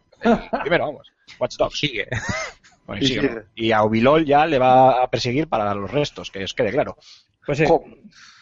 Eh, digo que a mí el primer Watch Dogs me resultó eh, muy gris, muy muy tristón. A mí como juego me gusta, ¿eh? Yo A no sé por qué también, la no, gente... también, a ver, pero me parece, pero me parece. Entiendo lo, lo del downgrade, pero el downgrade o como queráis pronunciarlo, pero es que me da mucha rabia porque creo que al título solo se le, sa- se le juzga por el apartado técnico y luego como No, no, no título estoy de es divertido. No estoy de acuerdo. Bueno, pero Dale, Dale, dale, dale, dale, dale. dale. No, que le dé mal, que tiene algo que decir y veo que, que, que Sí, puede no, haber- que termine Rulo y sigo yo. sí, No, a ver, sin más, iba a hablar un poco de, de la Habla, comparación entre el Watch Dogs 1 y el 2, que para mí, el 1 a mí me gustó, yo me lo pasé y lo pasé como un enano, pero yo lo veía, la puesta en escena, la estética, y lo veía gris, lo veía triste, gris. Sin embargo, ahora es todo lo contrario, con personajes mucho más frescos, eh, más jóvenes, una actitud mucho más abierta, más descarada, ¿no? Eh, San Francisco más iluminado todo, sin ese, ese ambiente tan, tan, eh, tan angustioso, ¿no? Que, que parecía que tenía a veces el, el primero. En ese sentido, a mí me gusta muchísimo más eh, esta puesta en escena. Eh, bueno, también, también y- pero también puede ser algo que no crees que puede ser por, por la propia ambientación que se le quiere usar al juego. sí. no es lo mismo Chicago que San Francisco. Tú lo claro, estás- claro, evidentemente, no, no es exactamente lo, no es lo mismo. Estamos ahí hablando de la ciudad del viento. Ay, en ay. Chicago. Entonces, pues eso. Y el personaje también, ¿no? El personaje, pues tapado de esa manera, eh, con la gabardina, que parecía el tío ahí un. cualquier otra cosa. Hombre, es verdad que una de las. eh, Es más el allá del, downgrade, una, una de las críticas que más eh, recibió el primer Watch Dogs fue la poca personalidad, por decirlo de alguna manera, de Aidan Pierce, el, el personaje protagonista, que aquí parece se va a solventar. Eh, Mark, como se va a sé que se va a solventar o la van a eliminar por, por completo. Porque yo pienso que Watch Dogs 1 fue, para mí fue un fracaso como, como juego. O sea, eh, pues el, creo que es el típico ejemplo de juego en el que se tiene unas pretensiones y luego por las, pli- por las prisas acabas, acabas haciendo la mecánica jugable lo último y te sale lo que te salió. No solo por downgrade eh, gráficos, sino también por mecánica jugable. Creo que no hay por dónde cogerlo. Pero quiero pensar, quiero ser positivo y quiero pensar que eso fue por problemas eh, intergeneracionales, por presiones por parte de, de la compañía y prisas y demás. Y creo que, que realmente con este lo que quieren hacer es lo que eh, pretendieron con eh, Watch Dogs eh, 1, que era una especie de GTA eh, a lo Ubisoft, eh, con capacidad para interactuar con absolutamente todo. Y este, de momento, por lo que hemos visto, creo que tiene muchísima mejor pinta que, eh, que el primero. Que incluso el primer tráiler del primero, que era el, el Watch Dogs bueno, no, no lo que nos encontramos en la versión final. Así que yo quiero ser positivo y pensar que con esto realmente se va, se va a redimir y no van a tratar una historia tan eh, presuntuosamente profunda como, como, en el, como en el primero y que lo van a hacer un poco más un poco más al aire libre, un poco más para que el jugador disfrute, más sandbox, más, más GTA. Yo, yo no estoy de acuerdo en que, en que a nivel de mecánica el juego estuviera roto. El problema de. Yo- yo estoy de contigo, Watch Antonio. Dogs es que cuando intentaba hacer otra cosa que no era Watch Dogs, era un juego mediocre. Pero jugando a, a lo que tenía propio, a hackear cacharritos, me, me muevo medio escondido de aquí para allá, hackeo una cámara, luego hago esto, luego hago lo otro. El juego muy interesante y muy entretenido y, y muy original. Era muy que simple y muy y muy llano. Y en comparación, que por la época salió el primer, bueno, pues no, por la época no, años, años atrás salió el Deus Ex Human Revolution, que en hackeo se comía cualquier cosa. A mí me pareció, la verdad, que un juego que se le quedaban pañales en comparación, No, son- al menos en, muy- en, en- en Watch Dogs. Bueno, pero tú tienes que muy dejar, tienes que No, mirar las cámaras, el sigilo y... El Deus Ex es mucho mejor juego, evidentemente, no estoy diciendo que no, son juegos muy distintos. Pero a mí me parece que, que ahí tenían una beta que explorar, lo que pasa es que luego la conducción pues era mediocre, los tiroteos eran mediocres, o sea, en, en todo lo que no era específico de Watch Dogs no, no brillaba, pero, Pero si vosotros- en eso, me parece muy divertido, yo me lo pasé muy bien jugándolo. Pero si vosotros lo único que hacíais en el Watch Dogs era robar a viejecitas y luego ir al cajero a cobrar, si lo sé yo. Claro. Eh, cuando te encontrabas una viejecita que tenía muy bien de pasta, flipabas. Decías, esta señora ha robado seguro. No, no, yo, yo, a ver, yo creo que le cayeron. Yo estoy con Aymar y con, y con Antonio. Eh, tenía un argumento lo suficientemente original, unas mecánicas suficientemente originales como para, como para desvincularse un poco del GTA y tener un poco su personalidad. Sí es cierto que yo creo que lo que más le perjudicó al Watch Dog es salir después del GTA V. Porque los Sí. palos a nivel gráfico le cayeron por eso. Porque era un juego de final de generación y Joder, después de haber evidente. flipado con el GTA V, nos plantaron el Watch No, no, no, ¿qué que va. Lo que pasa es que la gente vio el primer tráiler y luego vio eh, los primeros gameplays y demás, y luego vio el, el juego original y dijo, madre mía, pero ¿qué, qué ha pasado aquí? O sea, Sí, lo- pero lo vio los dogrades, los dogrades desde el principio hasta el final lo hemos visto hace poco con el de Division.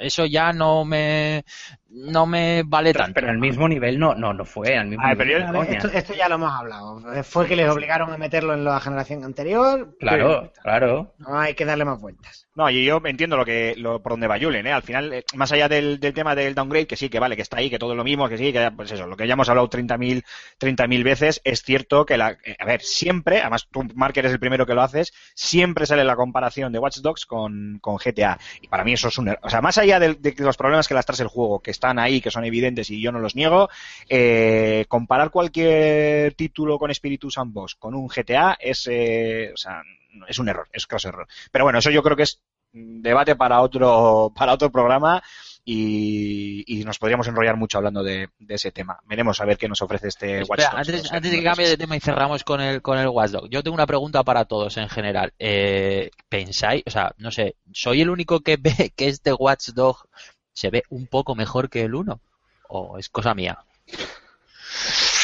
Pues no lo sé, es que no, sé- no sabría qué decirte, porque por lo menos a nivel personal, eh, te diré que cuando se trata de un título con espíritu sandbox, el tema técnico siempre lo. Normalmente siempre, luego los temas técnicos son segundo plano, pero cuando se trata de, de sandbox, más. Ojo, esto no significa que, que vaya por ahí, como, como hacemos la mayoría de las veces, perdonando todos los, los errores. A mí me, me- me da mucha rabia eso de, joder, como es un sandbox, pues bueno, eh, es normal que haya, yo qué sé, pues glitches, bugs, popping, no sé qué tal. No, no, a mí eso, vamos a Como ver, en Skyrim. Como por ejemplo en Skyrim. sí, pues sí, por ejemplo, sí, que- los dragones marcha atrás y cosas de estas. O sea, pero bueno, pero que, que ha pasado con todos los títulos, me da igual, ¿eh? Los Assassin's Creed, el, el propio Mirror's Edge Catalyst, que es el último que ha pasado por mis manos, que bueno, se, se supone que es sandbox, pero digamos que EA DICE se lo han tomado muy libremente. Pero bueno, eso, eso también es otra historia.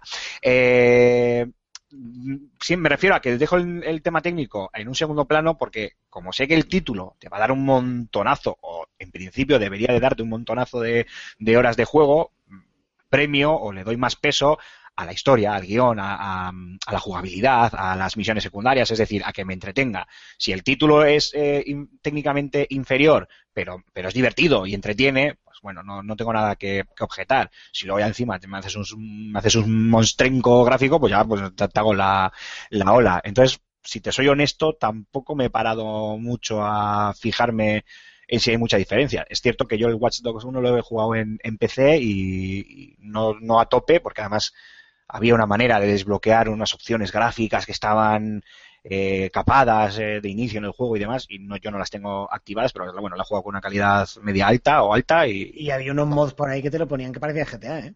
Sí, sí, sí, sí, sí. sí. Sí, los Sí, de sí, pero bueno, Hyper claro, ya hablamos de versión PC, yo me refería más, o sea, teniendo en cuenta el tiempo que ha pasado con una generación de por medio, no sé, digo, joder, de una Play 3 a como vimos y seguimos mencionando al GTA V, a cómo vamos, a, a lo que se ha visto ahora de, de Watch Dogs 2, no sé, no me ha parecido tanto, tanto salto.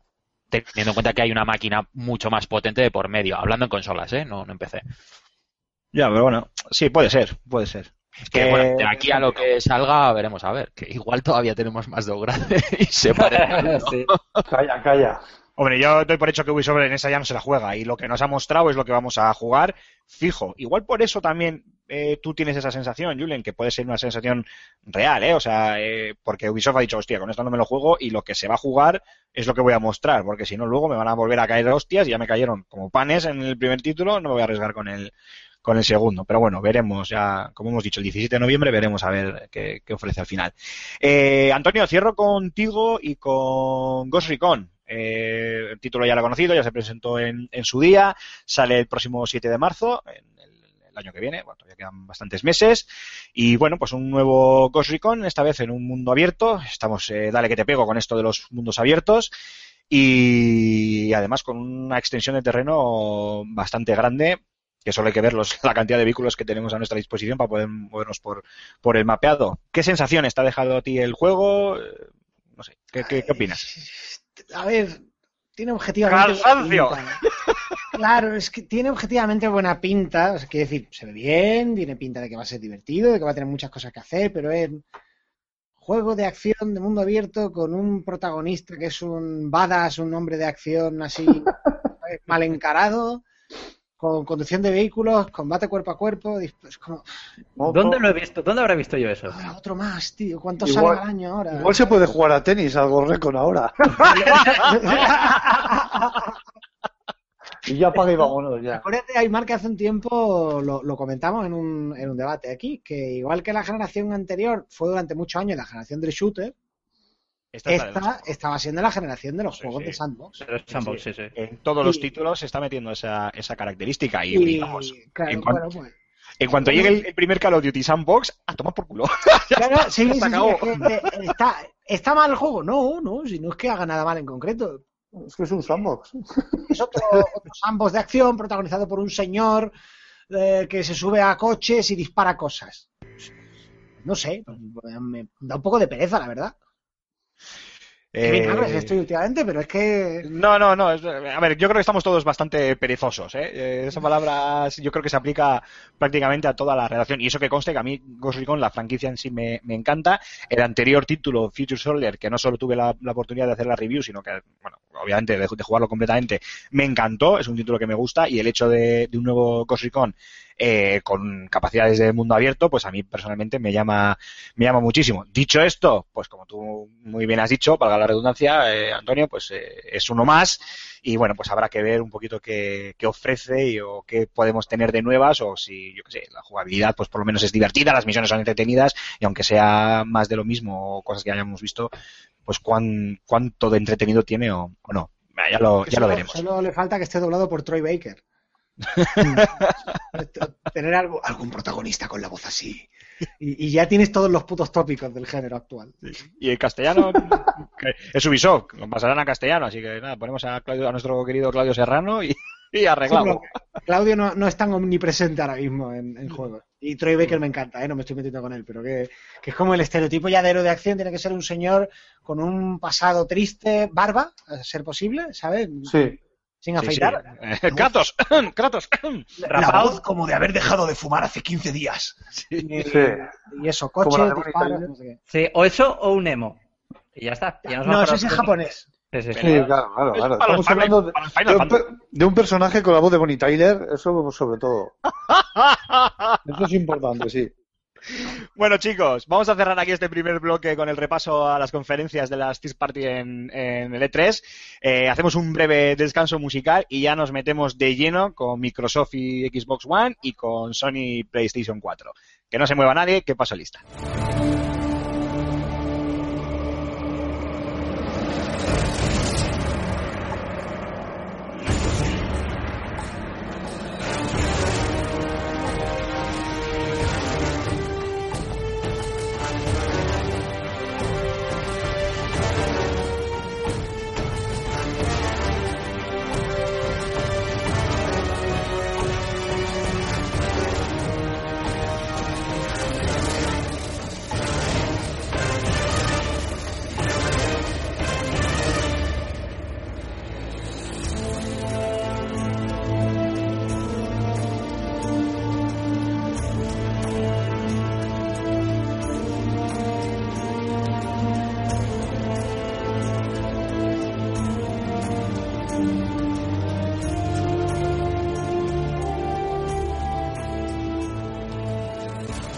Bueno, pues en este pasado E3 la más madrugadora fue Microsoft, que tuvo un ritmo, bueno, pues bastante bueno en su, en su gala. Es cierto que su, en su presentación, es cierto que a mí, personalmente, esto es opinión, es, em, me quedó un poquito corta en cuanto a, a contenido, no porque no lo tuviese, a ver, lo hubo y presentaron un montón de cosas, incluyendo eh, hardware nuevo, eh, sino porque me esperaba igual alguna sorpresa, sor- alguna sorpresilla más. Eh, me quedé ahí un poco con las, con las ganas. Pero repasándolo eh, rápidamente, eh, importante, el hardware.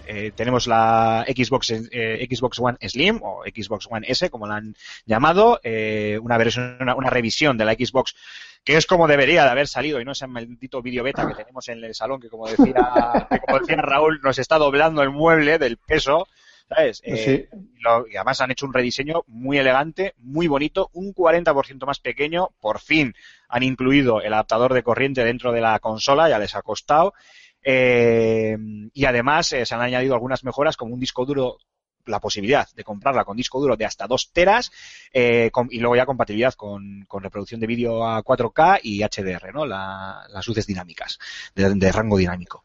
Eh, más allá de eso, la gran, el gran anuncio de la conferencia, por supuesto, fue la, Xbox One, perdón, la Xbox Scorpio o el proyecto Scorpio, que es la próxima eh, consola. Con esto se verifica lo de la las consolas intergeneracionales.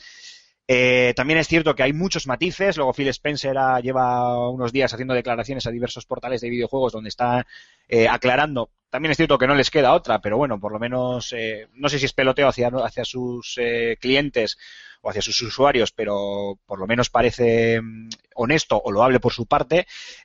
Aclaran que bueno, pues que esta Scorpio que va a salir de Navidades de 2017, pues bueno, viene petadísima en cuanto a, a hardware se refiere un pedazo de, de pepino con, creo que eran 6 teraflops, 6 o 9 teraflops, no recuerdo. Una Seis. CPU Creo de- que son seis. 6, 6 teraflops.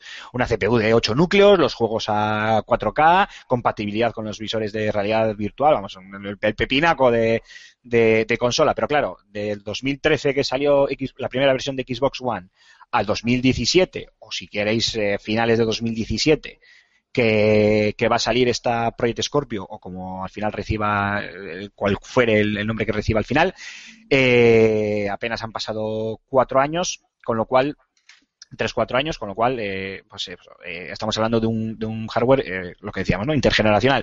Y Phil Spencer no ha tardado en, en- ha tardado muy poquito en salir a, a explicar o a dar eh, ciertos detalles, por lo menos en cuanto al hecho de que si bien es cierto que vas a tener esas opciones, Xbox One original, Xbox One S a partir de no sé cuándo se pone a la venta, no sé si son las próximas navidades o Agosto. Enseguida. A Ah, partir mira, de en agosto, a partir de agosto, vale, gracias Rulo. Y luego ya eh, Project Scorpio cuando salga en Navidades de, de 2017, pues eh, eh, bueno, han explicado como si no tienes una televisión 4K, tecnología que hoy por hoy pues todavía se está implantando. eh, creo que de aquí, de todos los eh, aquí presentes hoy, eh, el único que tiene hoy- ahora mismo una tele 4K, y corregime si me equivoco, es Julen. Sí. ¿no? Sí. Cierto, ¿verdad? Eh, y pues nos ha salido Phil Spencer a decir eso, ¿no? Que no, no es una mm, eh, obligación tener que comprar esta Scorpio y que si de hecho no tienes una tele 4K no le vas a sacar eh, mayor rendimiento que, que a las demás.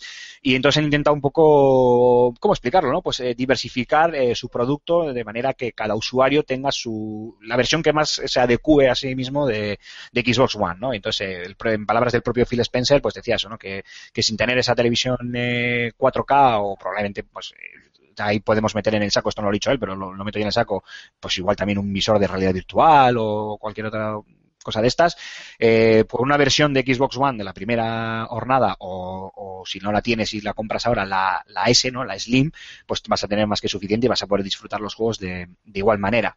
Eh, eso en cuanto a hardware. En cuanto a, a títulos, presentaron, eh, aparte de títulos que obviamente ya conocíamos, ya habíamos visto, presentaron eh, pues bastantes cosillas, como vamos a ver, para hacer un repaso así un poquito de memoria, el eh, Forza Motorsport, perdón, sí, No, el Horizon. el Horizon, Horizon eh, 3. Forza Motorsport, el Horizon 3, el Forza Horizon 3, eh, nos mostraron más gameplay del Gears of War 4, Eh, a ver, más cositas. Ojo, lo que pasa es que lo tenía aquí puesto en plan de chivato y se me ha cerrado la ventana, entonces estoy intentando ver de, de memoria. Pero aquí en el listing más que nada presentaron el personaje del El general Ram, sí. el enemigo de, del primer Gears of War. Lo presentaron como personaje jugable para la, no sé si es para la tercera, cuarta temporada. Yo ya no sé cómo van en cuanto a temporada. Rulo, eso La lo- tercera lo temporada. manejas tú mejor que yo. Eh, más cosas que presentaron. Bueno, no, ya estaba presentado, pero nos mostraron gameplay de Record, que probablemente sea el que más polémica haya suscitado de, de los títulos que pudimos ver en la, en la presentación, porque no tenía muy buena pinta. Pudimos ver también un gameplay del Final Fantasy XV, que sale el próximo 30 de septiembre. También sacaron algo de, de Division y de Battlefield, o sea, estuvieron ahí codo con codo con, con Ubisoft. Eh, anunciaron nuevos eh, servicios para Xbox Live, donde el que, mm, o dentro de esa presentación de servicios, lo que más llamó la atención es ese mm, eh, Xbox Play Anywhere, es decir, tú te compras el juego, bien sea para PC, para Windows 10, bien sea para Xbox One y lo puedes jugar en la plataforma que tú quieras, o sea, tú compras el juego y lo tienes para las, para las dos plataformas y luego además con crossplay, es decir, yo puedo tener el título en PC y cualquiera de mis compañeros lo puede tener en, la Xbox y podemos jugar eh, jugar juntos. Eh, mostraron muchísimo, muchísimo de Minecraft, estuvieron un rato bien largo de, de, Minecraft y luego también mucho, le dieron mucho bombo al tema del desarrollo indie con títulos como Inside. Y el que a mí más me ha llamado la atención de toda la feria, que es ese We Happy Few, We Happy Few eh, que me llamó bastante la atención que lo tendremos ya eh, disponible el próximo julio, el 26, si no me equivoco. Eh, sí, sí. sí, sí, sí, a mí, Sí. a mí es el que más me ha gustado de todo lo que, de todo lo que he podido ver. El juego de cartas de Went, de, de The Witcher, eh, también nos mostraron algo de Tekken 7, el anuncio, no sé si sorpresa, pero bueno, eh, uno también de los que más eh, eh, llamó la atención del público, que fue ese Dead Rising 4. Eh, nos mostraron gameplay del Scalebound, uno de los títulos más esperados. También pudimos ver eh, gameplay de lo nuevo de Rare, el Sea of Thieves. Nos presentaron también el anuncio del State of Decay 2, más zombies. Y por último, yo creo que ya he repasado todos, eh, quedaría el, el título estrategia de Halo, Halo Wars 2, cuya beta, por cierto, ya está disponible para aquellos que tengan una Xbox One y lo quieran, y lo quieran probar. Creo que no me he dejado nada en el, en el tintero, así que pues me da igual con quién arrancar, porque es que aquí hay muchísimos temas, pero como el tema del hardware es algo que por lo menos para mí levanta polémica, y si a alguien le gusta la polémica en Level Up, ese es Cormac. Cormac, voy contigo. Xbox One S y Project Scorpio. ¿Qué me cuentas? ¿Qué te pareció? Eh, bueno, a mí la verdad es que no me hace ninguna gracia el tema de las consolas intergeneracionales, creo que ya lo hablamos aquí eh, bastante. Lo de la Slim, pues bueno, siguiendo el modelo de negocio eh, habitual de las consolas, creo que era algo, entre comillas, esperado. Y bueno, eh, a mí lo único que me pareció interesante fue lo de lo del Xbox Play Anywhere, que es la confirmación del ecosistema eh, el Xbox. One. Sí, Es el sorpaso. sí. La confirmación del ecosistema de Xbox One o Windows 10 que tanto tiempo llevamos aquí, sobre todo Antonio, eh, vaticinando. Y que bueno, que hay algún comentario nos ha dejado un oyente que luego leeremos que ya se está pensando en vender la Xbox para comprarse una, una, una Nvidia GTI 1080, GTX. GTX 1080 Ti, eso. Sí, sí. GTI, H- HDI. HDI, HD, bueno, sí, sí. Hombre, eh, no, no es una mala idea, ¿eh? que, que- que quede claro, pero bueno, es otra. Es otra cosa, si, si esto del el jugar en cualquier parte y tal es bidireccional, a mí me parece la pera, ¿eh? Decir, Cuando dices claro. bidireccional, ¿a qué te refieres? Pues, que, que yo diga, eh, tengo PC, tengo una Xbox One y puedo jugar a los juegos de Xbox One en mi PC y a los juegos de mi PC en mi Xbox One. ya te digo yo que no. Pero Pero sí, serán los sí, juegos pero de serán los juegos de Windows de Windows Live en PC, porque no creo que puedas jugar al LoL en Xbox. Bueno, a mí es que yo al LoL no juego, para empezar. Claro, no, pero- a ver, ya- ya- pero sí, sí, sí, sí, es, sí es bidireccional, ¿eh? Pero Por lo si menos va- en los, en los eh, porque, títulos. a ver, yo me, me compré hace poco el Steam Link. El Steam Link es un producto a medio cocer. Funciona, pero por ejemplo yo todavía no he conseguido que le vaya el audio. Pasan esas cosas. De repente tal juego te da tal problema. Es una cosa que todavía no han hecho bien. y lo tienes que tirar por cable, bueno, está ahí dentro de lo normal. Entonces me dices que si me compro una consola, voy a tener los juegos de consola y que además puedo jugar al Civilization tirado en mi sofá, y eso para mí es un, es un factor de venta. Yo creo que va a ser así, literalmente como tú lo estás diciendo, Antonio. Y también creo que Yo es un acierto. O sea, es, es, es algo por lo que yo no sé si la gente, o igual es que es cosa mía, ¿eh? igual es una eh, igual no, es una percepción totalmente subjetiva por mi parte. Pero me da la sensación de que, de que la gente está pasando muy, muy de largo, muy de tapadillo por todo el tema este del Play Anywhere de, de Xbox. Además, eh, también gran parte de culpa eh, de esto lo tiene lo tiene Sony con una conferencia que a priori parece que ha ganado, ya sabéis entre comillas esto de ganar, aquí eso de ganar y perder, bueno, eso es muy subjetivo también, y aparte que no pierde nadie, ¿no? Quiero decir, eh, es una lucha de marketing, nada más. Eh, pues eso, que creo que se está pasando muy de tapadillo por el tema eh, y, es algo muy importante. O sea, como bien decía Mark, es, un, es la creación, la confirmación de la creación de este, de, de este ecosistema y a mí, por ejemplo, eh, igual no es como tu caso, Antonio, pero sí hay otros en los que me puede convencer el hecho de decir, mira, pues eh, yo en que es que en consola me gusta jugar, mm, no sé qué decirte, el Forza Horizon 3, porque lo voy a jugar con mis colegas y nos vamos a echar unas carreras, pero luego tengo otros títulos X, el que sea, ¿sabes? Que a mí me interesa más jugarlo en, en PC, porque solo lo voy a jugar yo y es más cómodo para jugarlo con ratón y teclado, por ejemplo. No lo sé, así por decir un, un ejemplo cualquiera, pero que también puede ser muy, muy, muy tópico. Y más allá del, del software que, que presentaron y mostraron mediante gameplays y demás, creo, incluso que el propio hardware en sí, que las, las nuevas consolas o la- el rediseño de la One y, y el proyecto Scorpio, este, este Play Anywhere es el, el gran, el gran elemento eh, de este año de, de, de Microsoft y, y uno de los puntos fuertes del que, sin embargo, parece que, se está si pasando. eso va bien, si eso va bien y se puede utilizar con cualquier juego de Windows, Lo pasa que se- es que ser. factor de venta. Yo, yo te digo, Bueno, sí, Sí, perdón, perdón. quitando, termino rápidamente, quitando, quitando exclusivos, que por ejemplo a mí en general me gustan más los exclusivos de Sony que los de Xbox. Eso me podría hacer replantearme, decir, joder, es que me voy a quedar sin un Uncharted, me voy a quedar sin Naughty Dog, sin todo lo de Naughty Dog, me voy a quedar sin, eh, sin un Bloodborne o cosas así. Bueno, ahí te lo puedes pensar. Pero claro, si ya es, eh, yo ahora mismo en mi casa puedo disfrutar eh, en cualquier dispositivo de la casa de todos los multiplataformas de consola y de todos los juegos de PC, que yo estoy jugando al, eh, yo qué sé, pues eso, al GTA en la Xbox y viene eh, mi, mi hija y oye, hay que ponerle dibujo a la niña que está llorando y que se tranquilice un rato y que se distraiga, se le pone la tele, no pasa nada, me voy a mi ordenador. Pero eso ya puedes hacerlo. Claro, eso es, es Eso que con la Xbox ya puedes hacerlo. Claro, eso es, eso es lo que quería explicar. Eh, yo estoy Pero, convencido. pero eso puedo hacerlo, pero al revés todavía no. Claro, eso No, es. claro, claro. Pero eh, yo creo que Vale, vale, vale, vale. A ver si me dejáis explicarme, por favor. Gracias. Ahora, Eh, ahora queremos una tertulia de verdad, todos hablando al mismo tiempo. claro. Sí. No, pero hay que, hay que intentar que nuestros oyentes no se pierdan en la conversación. Venga, vale. El tema es, como bien ha dicho Julen, eso ya lo podemos hacer en, en- unidireccionalmente, de la Xbox hacia el PC. Tú te sientas en el PC y juegas a lo, que- a lo que tienes en, en la Xbox. Vale.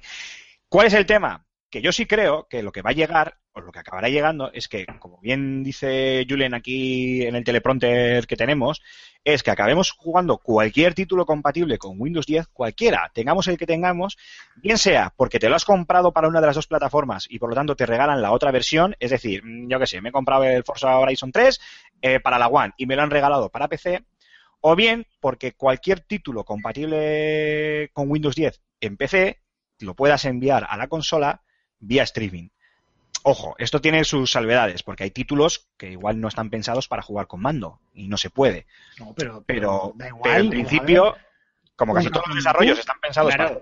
para con los dos formatos, estoy convencido de que eso, yo estoy convencido, esto es opinión, no es información, pero estoy convencidísimo de que eso va a llegar. Eh, Aymar, No, eh, un ratón es que eso, eso, eso llevaría, eh, es- bueno, claro, eso tendría eh, problemas de, de licencias y ya ser bidireccional completamente, porque en muchos casos sería imposible. O sea, tú si te compras Street Fighter V para PC, sería imposible jugarlo en una Xbox One. Eso sería imposible. Lo de vía streaming... Depende, depende, ejemplo, depende. Yo te digo, yo te digo que si, que si el streaming lo hacen eh, bidireccional y estoy convencido de que eso va a llegar, eh, ya estás jugando a tu Street Fighter 5 de PC en tu, en tu, en tu salón. Y a ti te pueden decir, no, es que lo estás jugando con tu Xbox y este título no se para que bueno, perdona.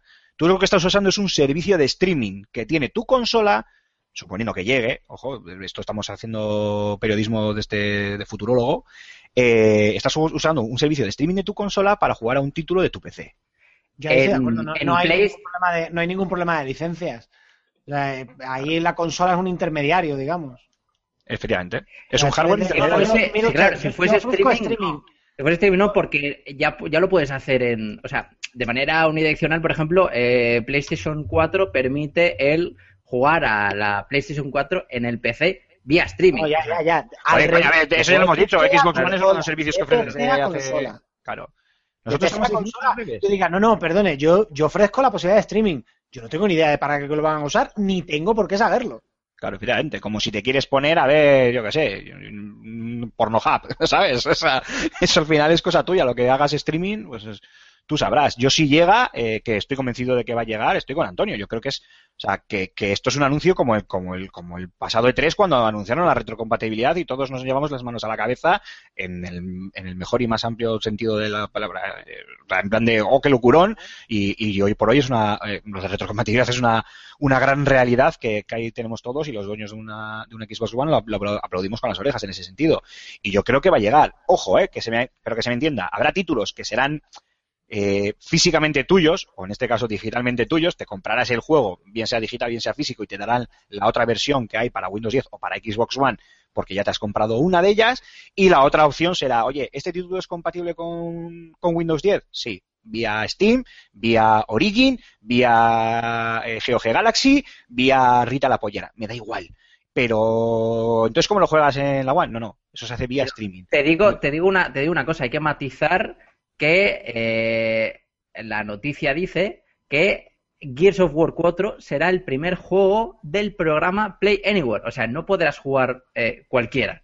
O sea, yo lo que creo que será simplemente en A títulos ver, y en la, sean y en la exclusivos. retrocompatibilidad, pero vamos a ver, Mark, en la retrocompatibilidad también empezaron con un catálogo de, no sé, 50 juegos y cada vez lo van ampliando. Pero no es, Eso- no es eso lo puede- mismo. Este es un programa que empieza ahora y que así, bueno, a lo mejor ampliarán pero algunos otros, otros lo añaden pero- a posteriori. pero que serán exclusivos de Xbox One que podrás jugarlo en, eh, que podrás jugarlo en, PC, pero no serán todos los títulos.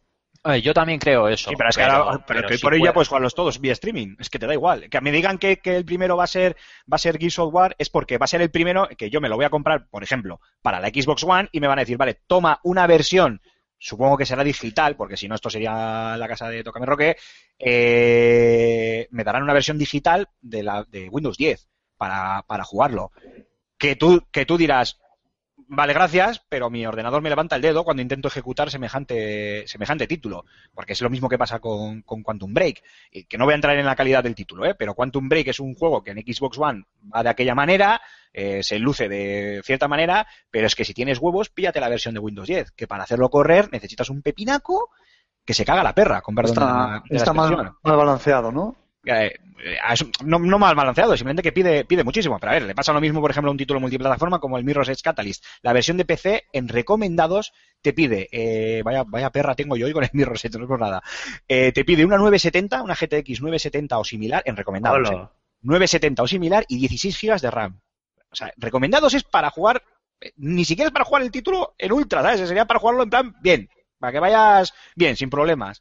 O sea, y fíjate lo que te está pidiendo. Entonces, que te vayan a regalar, eh, entiendo que eh, el Gears of War 4 vaya a ser el primer título de Play Anywhere, es simplemente que te van a regalar la versión de, de- la otra versión que tú no compres. Que compras la de Windows, pues te regalamos la de One. Que compras la de One, pues te regalamos la de Windows. Pero eso, Eso no es. quita para que todo el resto de juegos ya se puedan jugar por streaming en el Yo tengo interés, yo tengo interés en saber si, si se va a poder compartir eso. Es decir, eh, que yo me compré el juego en, en Xbox One, mi PC mm, no va a dar para mover para mover cualquier juego del Play Anywhere, eh, y yo te pueda pasar a ti ese serial y tú lo puedas No, jugar. seguramente no. Eso, eso eh, va a ir. eh, todo eso va a ir. Irá ligado a la lógica, va a ir ligado a la cuenta. Es que además es por, es por lógica, claro, porque si no, tú fíjate la- la- las perrerías que se harían a nivel de, de ventas de segunda mano y todo este tipo de cosas, de códigos o, o lo que fuere.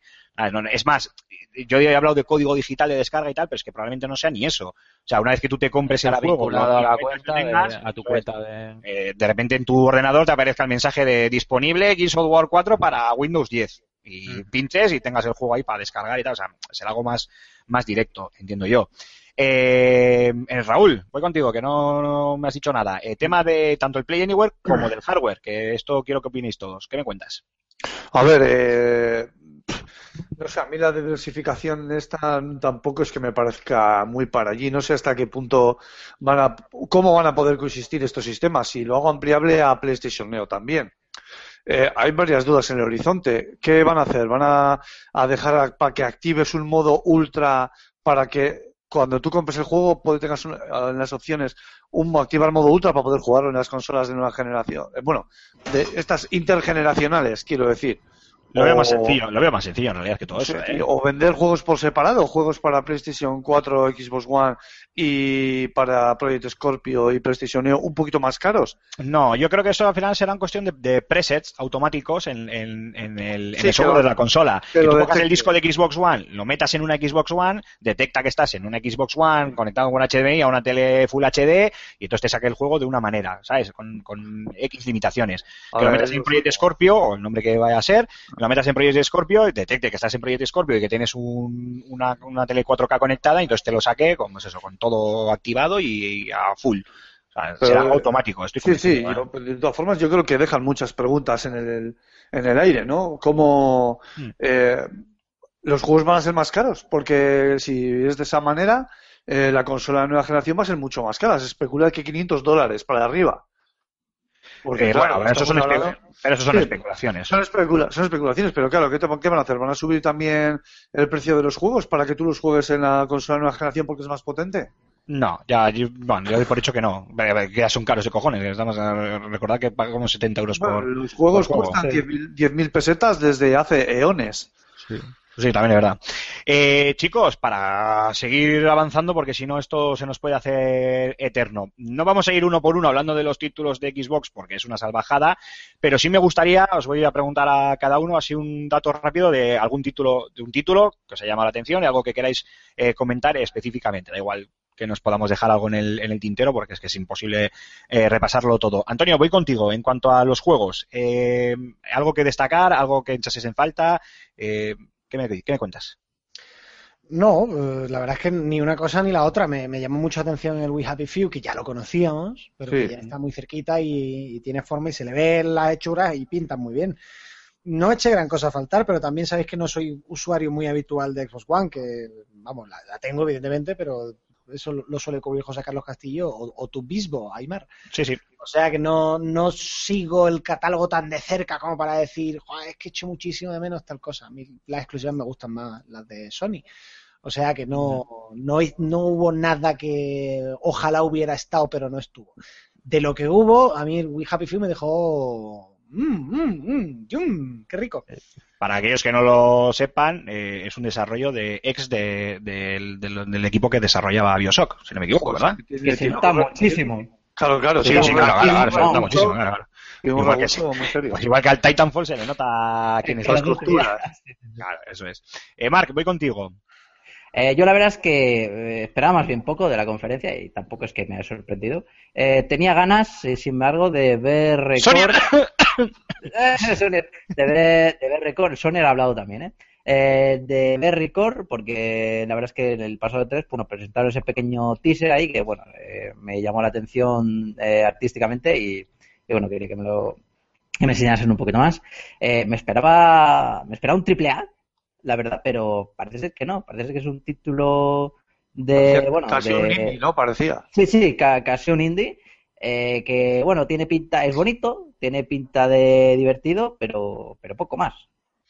Poco más, Veremos, veremos. No sé yo, no sé yo este récord. A mí también me ha dejado un poco patidifuso. Eh, Rulo. Eh, un- ah, vale, Ah, sí. sí, Perdón, perdón. ¿Qué? ¿Quién, quién Dale, Nada, dale, dale. nada, decir que había- he visto un par de cosas ahí que no tienen mucho sentido. Por ejemplo, lo de lo de Tekken 7. La verdad es que lo he visto absurdo, sinceramente, porque es un juego que lleva eh, un, un año en recreativas. Eh, yo me he hinchado ya a ver torneos y creo que en esta feria pues no, no tiene... Lo han metido de manera muy, muy forzada en cazador para decir, bueno, eh, saldrá en principios de 2017.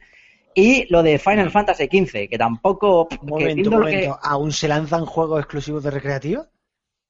Sí, sí, claro, Te claro. juro, te juro que no estoy de coña, ¿eh? Me acabas de pillar totalmente fuera de juego. Lo de, Pero no es, no es la primera vez que nos habla del tema, ¿eh? Lo de los juegos de lucha eh, aquí en el E3 no, no tiene mucha cabida, excepto alguna que otra presentación de juego nuevo. Tampoco, a ver, tampoco fue para tanto, ¿eh? Que dieron el, el, el tráiler, hablaron un poquito y anunciaron lo de que te regalaban el Tekken Tag Tournament 2 vía retrocompatibilidad y pista. Claro, pero que, bueno, por cierto, eran por cierto, menores. notición porque es un juegazo y tú lo sabes. Sí, exacto, sí, sí. La verdad es que yo creo que es el mejor Tekken de todos los tiempos. Bueno, y lo de Final Fantasy XV, Sí. que no le vi eh, mucho sentido justo después, que ya lo comentaremos, de ver lo que enseñaron en la conferencia de Sony. Creo que eh, no dice muy, muy bien de la compañía y parece que se ha quedado un poquito, poquito atrás, que sigue atrás ahí Microsoft. Pero bueno, ahora, ahora luego lo comentaremos en Sony.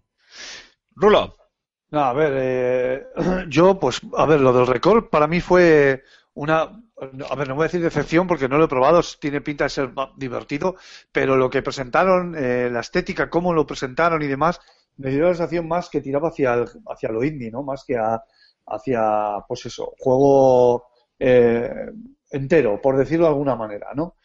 No indie. Y, y en ese sentido me dio un poco de decepción. Eh, es verdad que el Tekken lo metieron con calzador, o sea, eso se les vio las costuras por todos lados a los de Microsoft, eh, con un con una escena muy chula presentando a Kuma y a, y a el Heimpachi este y al Heihachi y y Hachi Mishima. ese y al los Final Fantasy pues pf, qué quieres que te diga yo tenía muchísimas ganas a los a este último final con ese cambio hacia, hacia esa tendencia hacia la acción más que a, a por los turnos puros y duros y, y la verdad que lo que vi me, no sabía lo que estaba viendo no sé si era un, un combate de Dragon Ball no lo sé porque el tío empezaba a volar Bueno, algo God War nuevo, sí, sí. hubo, hubo momentos que parecía el tío que estaba como flotando entre el titán y, y el suelo, no, no, no lo sé, ya no lo sé. Y eh, no sé, me llevé un poco de chasco, no sé. Y luego, con el que sí que me llevé un revés así fue con el Gears of War, porque lo vi, me pareció muy guapo, la- muy bonito, eh, con eso. Pero más de lo mismo. Efectivamente. Es el- o sea, tuve la- una sensación de déjà vu, ¿no? De, de que ya. Yo esto ya lo he jugado, sí. O sea, quiero decir, eh, véndeme una historia mejor, que es probable que luego tenga una historia de la leche, ¿no? Y tal. eh, pero también he visto mucha gente que se ha metido, eh, bueno, es que Internet, o sea, ha sido un hervidero de, de gente que yo no puedo entender este, estos comportamientos, no los puedo entender. Pero se han metido mucho con el, con el God of War, con el tema del, del padre y el hijo, y resulta que es que el Gears of War hace exactamente lo mismo. ¿Cómo, cómo? Espera, espera, es más. Es más, si te paras a pensar, a nivel de marketing, el plato fuerte del anuncio o de lo que mostraron del Gears of War es el hecho de que al final Vídeo Marcus apareciera Marcus.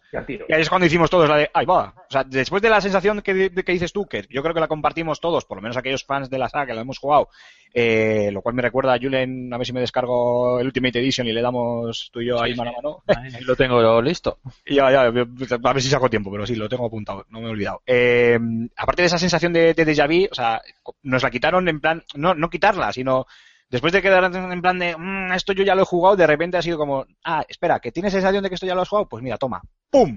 Y te saco a Marcus, ¿sabes? Que es como... eh, A ver, que tiene pinta de ser un juego divertido como todos los días. Sí, sí, como todos, con las coberturas y tal, y me gustaría saber las novedades eh, jugables que tiene. O sea, qué es lo que han añadido, aparte de unos gráficos del copón y, y la historia que pueda cambiar de una manera u otra. Porque es lo que realmente va a hacer eh, que ese juego se desmarque del todo, ¿no? Que la gente no lo coja y tenga esa sensación de, de haberlo jugado antes. Muy bien, Julen, tú cierras.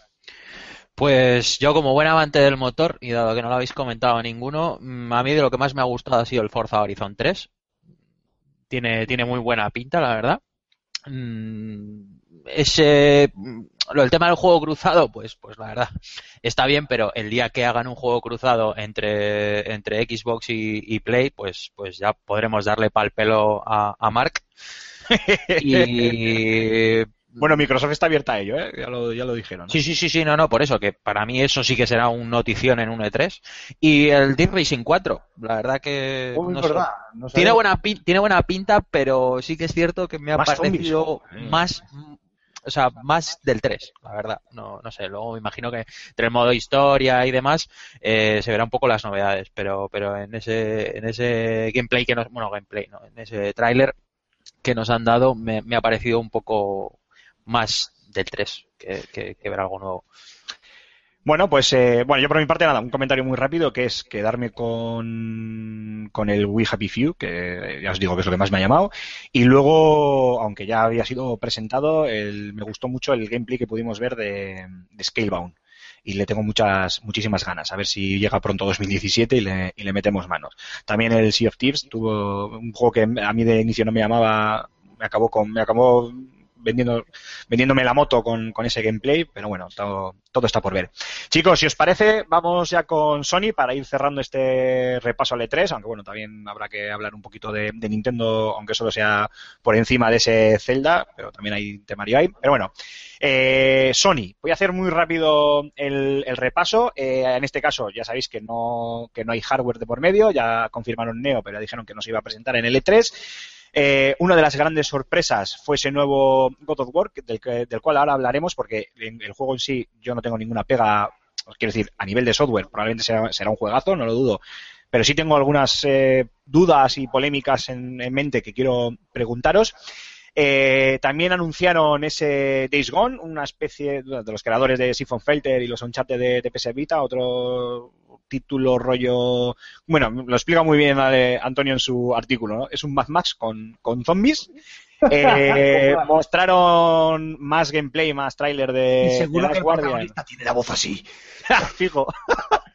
mostraron tráiler de y gameplay de, de Last Guardian y ya le pusieron fecha el próximo 25 de octubre, lo cual me hace perder una mariscada con, con Cormac. No te preocupes, Cormac, tú cuando vengas al Fan and Serious te vas a meter la mejor mariscada del mundo mundial, te lo prometo. Y luego te mataremos. Por fin tiene... Y me Sí, robaréis sí. el dinero. Luego no, luego no, no- no, te despediremos y no volverás a vernos el pelo jamás, pero... Hombre, le, mata- le mataremos antes para que no pagues la mariscada, ¿no? Claro. Ah, que coño, ya que, ya que estamos, nos vamos de mariscada, joder. Y bueno, pues por fin parece que va a salir ya el de Last Guardian después de tanto, de tanto tiempo. Eh, pudimos ver algo más de ese Horizon Zero Dawn, de, de largo uno de los títulos que más me llama la, la atención. Vimos también un poquito más con la presentación de, uno de, de un nuevo personaje, uno, de uno de los personajes de ese de, de Detroit Become Human, el nuevo título de Quantic Dream, del estudio de, David Cage, y al que se le ocurra hablar mal de David Cage y Quantic Dream os mato.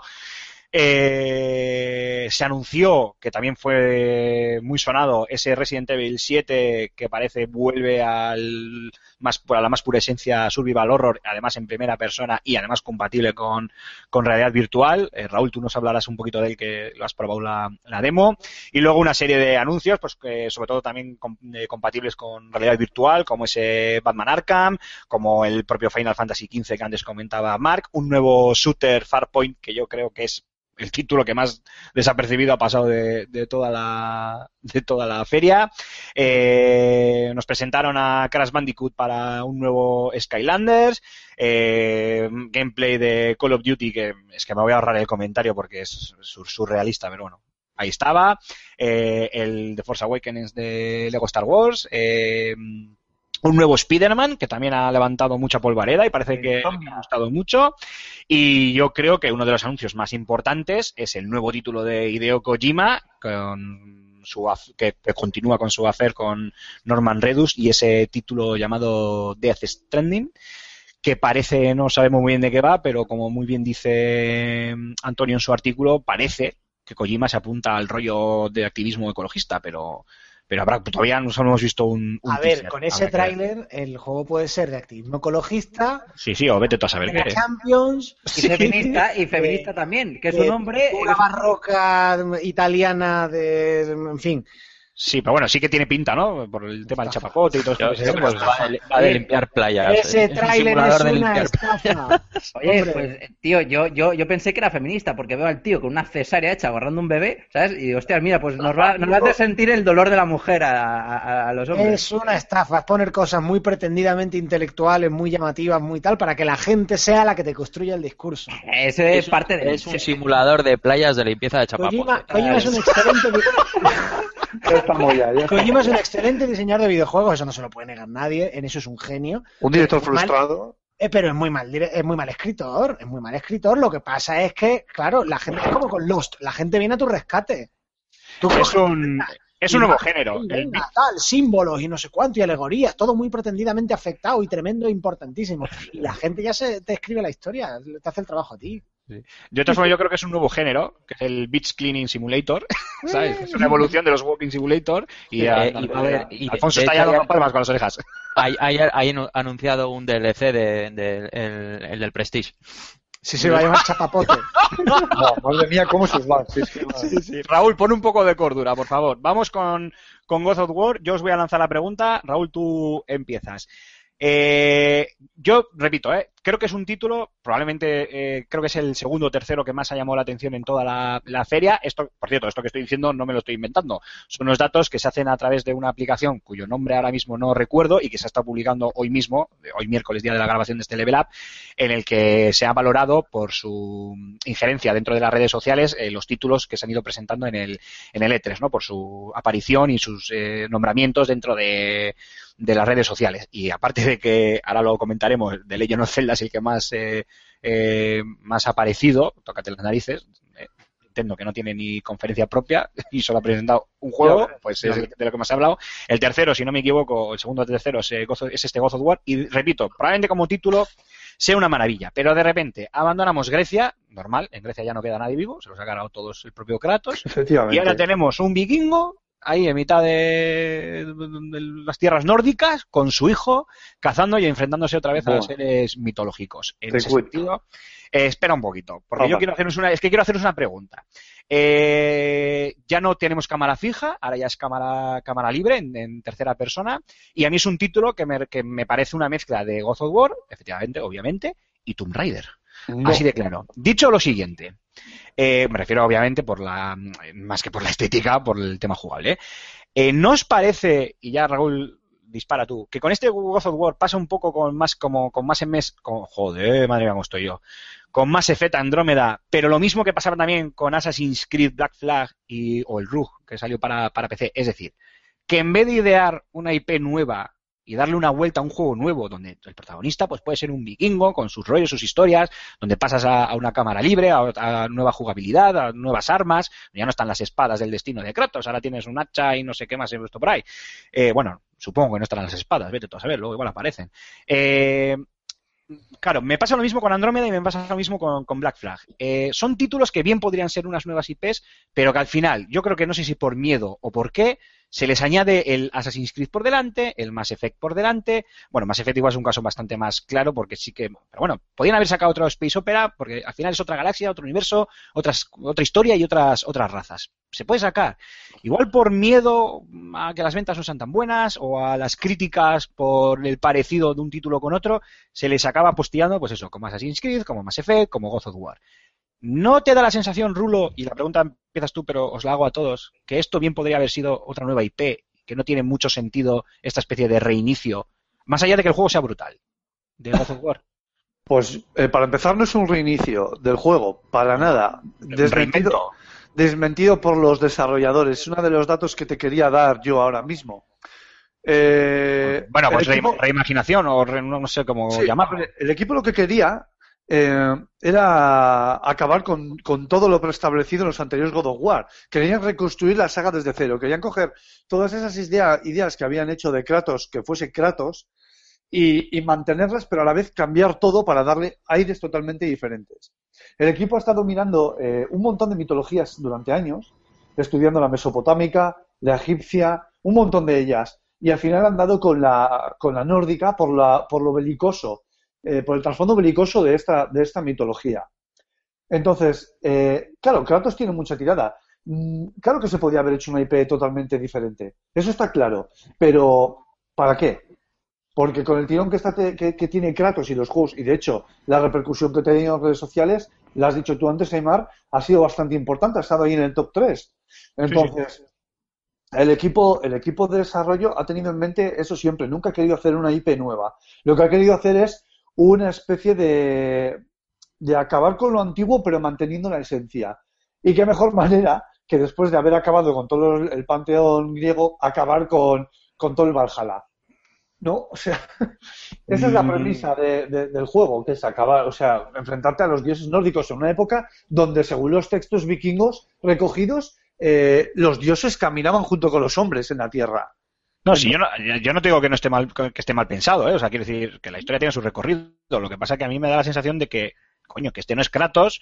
que Sí, bueno. vez- De que es que un no Tomb Raider, de que es un Tomb Claro. Raider, de que han hecho lo mismo que con Lara, que Lara no es para nada la misma Lara que antes. Ahora Lara es una protagonista pues Pero más eso, es un sensible. reboot, pero eso es un reboot en toda Ah. regla. O sea, es un reinicio en toda regla. Yo, esto Bueno, no, vale. es, es una continuación. O sea, eh, es un siguiente. no, Hombre, continuación, hombre, continuación no puede probable- ser. Continuación no puede ser, porque no, no, no continúa Claro. la historia. Es otro, además- es otro rollo. bueno, de todas formas. Más Rulo, eh, perdóname un segundito que os interrumpa.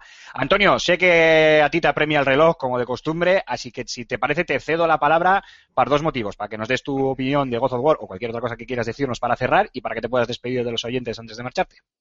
Bueno, eh, no, no voy a extender mucho sobre la conferencia de Sony porque ya he escrito un artículo sobre eso y animo a, a nuestros oyentes a que entren y le echen un vistazo y me llamen de todo en redes sociales si quieren. Sobre God of War, que no me he extendido tanto en el artículo, por eso sí que puedo rajar un poco más.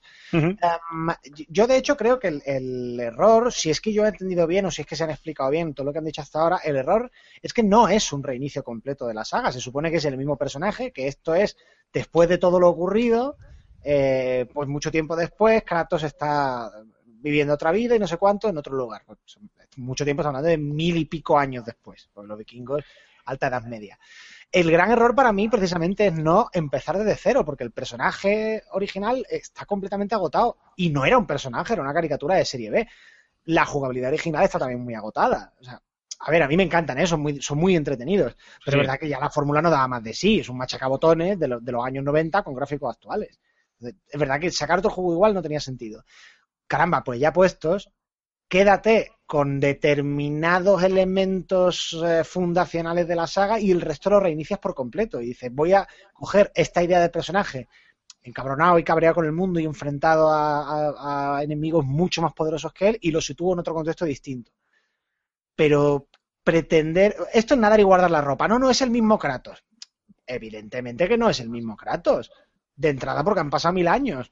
Y lo estás situando en otro... En otro Pues lo lleva bien, ¿eh? Lo lleva bien. Sí, el hombre se conserva bien. Y, y lo estás poniendo con, con una familia que no sabía. Están reiniciando sin reiniciar. A mí estas cosas de nadar y guardar la ropa no me gustan. Dicho lo cual. A ver, lo que pasa es que sacar conclusiones del tráiler, vete tú a saber cómo acaba siendo el juego, que no tiene ni fecha de lanzamiento, pero el tráiler tiene una pinta de narices. Sí, sí, claro, claro. Es que eso es lo que me da rabia. Por eso os lo pregunto. Eh, demonios, o sea, con la buena pinta que tiene, con, con los cambios que hacen eh, frente a la versión inicial de, de God of War, que tienes tu razón, es una fórmula quemada, era, una- era un hack and slash, un machacabotones de, de- que, que, vamos, que ya lo habían, exprimido, todo lo exprimido y más. Ahora lo vuelven un juego más pausado, cámara libre, tercera persona, nuevas mecánicas jugables, eh, nueva ambientación totalmente distinta de, de la antigua Grecia, con mil años, mil y pico años de, diferencia. Pues coño, pues o, o lo dices tú, o reinicia totalmente el, el juego o hazte una nueva IP. ¿Para qué te metes en estos embolados, no? De Pues porque invertir en esa tecnología te, te requiere que vayas a tener un retorno seguro. Es muy caro de producir. Yo, yo entiendo que mantengas el personaje y el nombre y la marca. El, el personaje en cuanto a la imagen icónica. Pero reinvéntalo, reescríbelo desde cero y ya está, no pasa nada. Pero bueno, ti- tiene, tiene muy buena pinta. Eh, En lo jugable, en, la- en lo mecánico, lo ves y dices tú, coño, yo esto lo quiero probar. Sí, sí, sí. Luego sí. veremos a ver cómo será el juego. Pero, pero lo ves y dan ganas. Y, y eso es una buena noticia. Yo creo que sorprendieron. La gente se está esperando un nuevo God pero no se lo está esperando así. Solo eso ya me parece que está bien.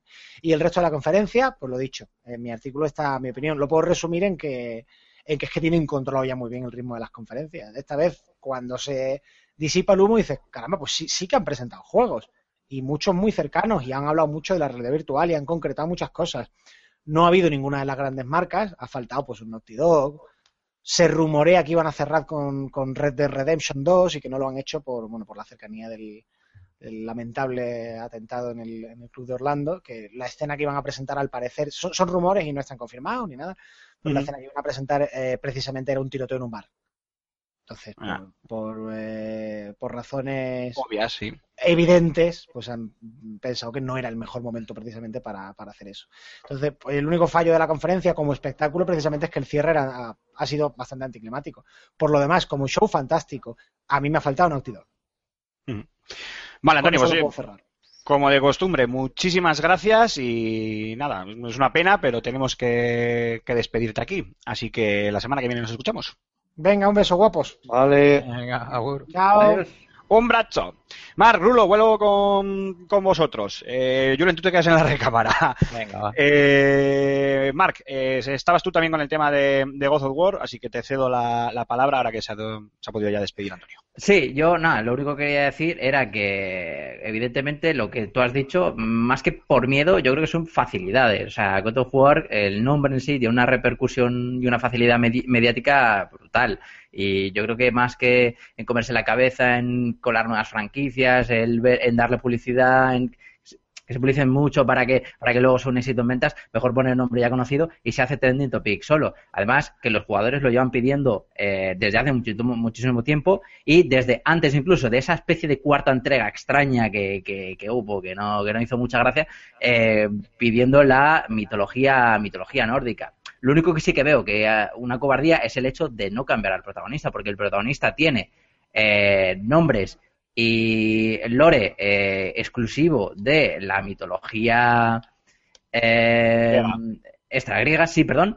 Y ahora que cogen y lo meten en la nórdica, bueno, pues te sale un mix-up raro. O sea, yo sí que hubiese visto más, eh, o me hubiese gustado más, al menos un protagonista más adecuado a la mitología nórdica. Está, está por ver ese momento Capitán América cuando le descongelen mil y pico años después, o no sé cómo coño lo van a hacer para meterlo en, en- en la mitología nórdica, pero, pero bueno, está por, está por ver. Eh, oye, por avanzar un poco, porque la conferencia de, de Sony dio, dio bastante de, de sí. Eh, Julen, voy contigo. Eh, un poco así, vía libre. ¿Qué es lo que, o, o bien lo que más te llamó la atención, ya sea lo de Kojima, ya sea el God of War, ya sea el nuevo Spider-Man o lo que fuere, o qué es lo que echaste en falta, si es que acaso no te satisfizo? Pues bueno, partiendo de la base que yo, como ya sabéis, no tengo Play 4, pues el mundo de Sony lo vivo un poco por vosotros, básicamente por, por saber un poco de qué va la historia. Pues luego me llegan los Uncharted 4 y me quedo con todas las ganas. Entonces, básicamente vi la conferencia por una, una, una única cosa y fue por, por saber si, si se descubría quién pagaba la mariscada. Básicamente, o sea, no lo hice, no lo por otra cosa, pero bueno, ya metidos en harina, pues dije, bueno, ya me la, me la veo entera y me llamó mucho la atención porque soy, soy muy fan eh, el juego de Batman de realidad virtual. La verdad que, no sé, no, a, a pesar de que no, no enseñaron nada, la verdad, pero, pero hostia. Yo creo que será una reedición de los Arkham, pero compatible con realidad virtual o algo así, ¿no? Sí, sí, sí, yo ese, no sé, me, me dejó muy loco, la verdad, y tenía, tenía muy buena pinta. Es, es lo que más me llamó la atención, ¿eh? Y tampoco ni, ni eché mucho en falta, ni, ni, ni me llevé grandes sorpresones, porque bueno, al final ya digo que, así como la de Microsoft, obviamente teniendo una Xbox One, pues, pues me interesaba más, la de Sony tampoco, me pasó un poco más desapercibida. En cuanto a, en cuanto a contenido, tampoco me despertó mucho. Eh, Rulo, voy contigo. Eh, lo mismo, la misma pregunta. Al final, eh, toda la conferencia de Sony. Si quieres volver sobre God of War y darnos más datos, puedes, ¿eh? No hay ningún problema. ¿Qué es lo que más te llama la atención? ¿Con qué te quedas? ¿Qué te sobraba? ¿Qué echas en falta? Pues bueno, echar en falta, sí que echar en falta un, un Naughty Dog, porque al final es músculo puro y duro. Pero, pero bueno, también el Horizon Zero Dawn fue, fue un juego a los que tenía muchísimas ganas de ver en movimiento, pusieron un extensísimo gameplay. Va a ofrecer eh, algo interesante, un contexto interesante que le tengo muchas ganas. Y, y también pues el Detroit, Become Human, que, que bueno, a mí los juegos de este vendehumos pues me gusta, es lo que hay. a mí también, a mí también. Me gustan eh, los juegos de este vendehumos, pues lo siento, me gustan, es lo que tiene. A otros les gusta el LOL y no digo nada. pues amén, amén, amén. O el Counter Strike. O el Counter Strike, tío, claro, ya está. Entonces, ¿qué pasa? Que es que yo veo que son eh, eh, autómatas, tío, que están eh, actuando como humanos y yo creo que David Cage, a pesar de ser un escritor que, que hace guiones de mil y pico páginas o de dos mil y pico páginas para sus juegos, yo creo que al final lo que es las, eh, los sentimientos y cómo tratarlos lo hace bien, lo hace bien y, y la verdad es que tenía un toque Blade Runner que a mí me gustaba, ¿no? Robots tratando con robots y inteligencias sí. artificiales y Estoy de cosas así. Yo creo que va a ser el, te- el tema del transhumanismo, va a ser el, la- Efectivamente, el- va- efectivamente. el tema del, del- del juego, sí, sí. A ver en qué se queda. A ver qué se queda. Y luego, claro, la demo del Resident Evil 7 y el Resident Evil 7, el Biohazard, todo el mundo se lo esperaba, pero nadie hubiera, hubiera pensado que, que sería de esta manera, que hubiera sido de esta manera. Y la verdad es que yo he jugado a la demo, eh, si no me equivoco, Emar, creo que mañana eh, se lanzará un gameplay. Para cuando los eh, oyentes escuchen el, el podcast ya, ya estará el gameplay. Ya estará el gameplay. Es un gameplay en el que no, no he terminado la demo por una sencilla razón, porque de que acabo la, desde que termina el gameplay hasta que acaba la demo quedan 120 segundos y es donde, donde pasa todo y realmente merece la pena ser jugado porque no te voy a decir que son spoilers, pero merece la pena ser Bueno, la cosa que, además, eh, no sé si es noticia o rumor, eh, dime tú, pero creo que se ha filtrado, ¿no? Que esta demo no tiene contenido del juego. No, en absoluto. O sea, ya han dicho los desarrolladores que ni siquiera el personaje protagonista va a ser el que es en la demo. O sea, Anda no que- tiene... Es un PT. Es que es un PT. Es un PT, es que Es sí, un PT. huele, huele a PT, pero por todos lados. Es lo mismo. El PT de Capcom, sí, sí. Es que es una demo técnica del juego. Yo creo que el juego mantendrá elementos como en la primera persona, porque si no, no entendería que fuera compatible con las Con VR. Vale, eso es, claro, sí. Claro, entonces yo entiendo que fuera en primera persona. Creo que le va a sentar bien a la saga el, después de tantísimos años de en tercera persona que pase a primera persona. Y ojo que lo estoy diciendo yo, que soy el adalid de, de las terceras personas. Y, y creo que le va a sentar muy bien. Y en ese sentido, pues la demo a mí me ha sorprendido bastante. Y el rumbo que está tomando también, con una vuelta al survival, a los ruiditos de fondo. Es que era muy PT. El juego tenía mucho de PT, pero muchísimo. Mark, la misma pregunta. Eh, vale, eh, subrayo lo que dice eh, Raúl de Resident Evil 7. Yo la verdad es que no me lo esperaba, me, me, me sorprendió muchísimo ver el título final. Me esperaba que esa iba a ser la, la Kojimada y me gustó mucho. Yo creo que ha sido ¿Has lo que jugado más la me- demo, Cormac? Eh, no, no he podido aún, pero le- sí que la he visto entera varias veces por, por streaming mientras, mientras estudiaba. Tenía, tenía pensado a ver si podía bajármela Buah, hoy tienes que estudiar de puta madre así, viendo Sí, sí. claro. Pues vale, yo ca- casi infarto dos veces, Una- pues ya lo veréis. Sí, una, una, una cosa que me gustaría destacar eh, y es el tema de la, el tema de la realidad virtual. Eh, a mí es algo que no me interesa nada, pero yo creo que como lo ha hecho en esta conferencia, se nota mucho que Sony está eh, pasos por Apostando delante. fuerte, sí, sí. Pasos no, no, no, no, pasos no pasos por- por delante, se está apostando fuerte por su producto. Sí, está pasando muy, muy- y lo demuestra, ahí estamos. Porque sí. hay, por ejemplo, un detalle que me gustó, me gustó muchísimo.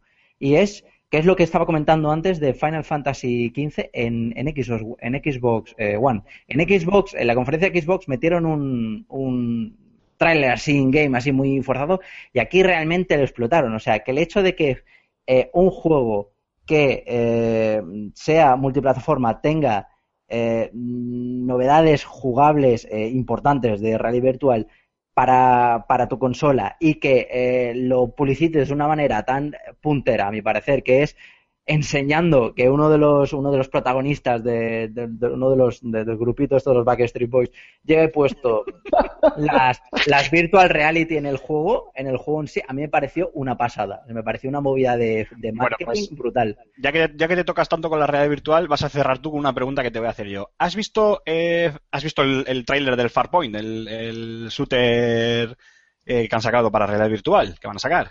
sí Vale, ¿has visto el, el periférico que van a sacar que hace las veces de, Sí, sí, de, madre mía. de arma? Que es una especie como de... Me parece un consolador, a ver, las cosas como son. Sí, cla- ya, es que el- el- bueno, la verdad es que el tema periféricos de, de, de, de Sony, por lo menos, yo creo que Bueno, es- deberían aprender la. Es como el Move, ¿vale? Como es como el Move con una pelotita de, de color, pero luego como un tubo alargado en forma de, de pala, ¿sabes? Pero como A ver, un, co- un consolador también es un angulado, ¿sabes? Como angulado para poder cogerlo como si fuera un- una ametralladora. angulado. No sé qué, qué os ha parecido eso, si, si sois capaces de imaginaros jugando con las gafas de No, realidad virtual. y no, no, o sea, yo creo que deberían aprender la lección con el Move, eh, no lo hicieron, el Move quedó de culo, dejó de, de usarse y lo, lo mataron como PS Vita. Y esto, yo qué sé, es que yo no tengo, yo tengo ninguna fe en esto. Pero yo estoy seguro que las ventas del PS Move se van a disparar sobremanera para los que adquieran la realidad virtual. Yo seré uno de ellos. Eh, básicamente porque es necesario. Claro, no, Sí, con todos los juegos, pero según vayan siendo más complejos, eh, evidentemente sí, que será necesario. Y claro, eh, hoy en día los retailers, la- las cadenas de venta de venta de videojuegos, eh, no, no tienen, no tienen stock, porque ni siquiera tienen stock en Sony. Yo creo que están produciendo en masa para que coincida con el lanzamiento y poder hacer algún pack o, o incluso hacerte un 2 por 1 el tema es que el Subnavigator, ese es el que absolutamente ha sido un fracaso, todavía más aún que el Move. Madre mía. Madre mía. Por cierto, para terminar, eh, decir que, bueno, a mí, a mí la conferencia en sí me pareció, me pareció una pasada, me encantó, pero vaya troleada con el tema Crash Bandicoot. No, sí, es O sea, verdad. se Sí, sí, no ha gustado- ha tiempo. No ha gustado nada eso, ¿no? Sí, sí, no, no, no, normal, ¿eh? es que todo el mundo iba pidiendo el reboot y dice, ah, no, no, Skylanders y remakes del, Bueno, aquí del nada 1, más. el 2 y el Seguro Warped. que, seguro que después de esto eh, alguien de, de la compañía ha sido despedido.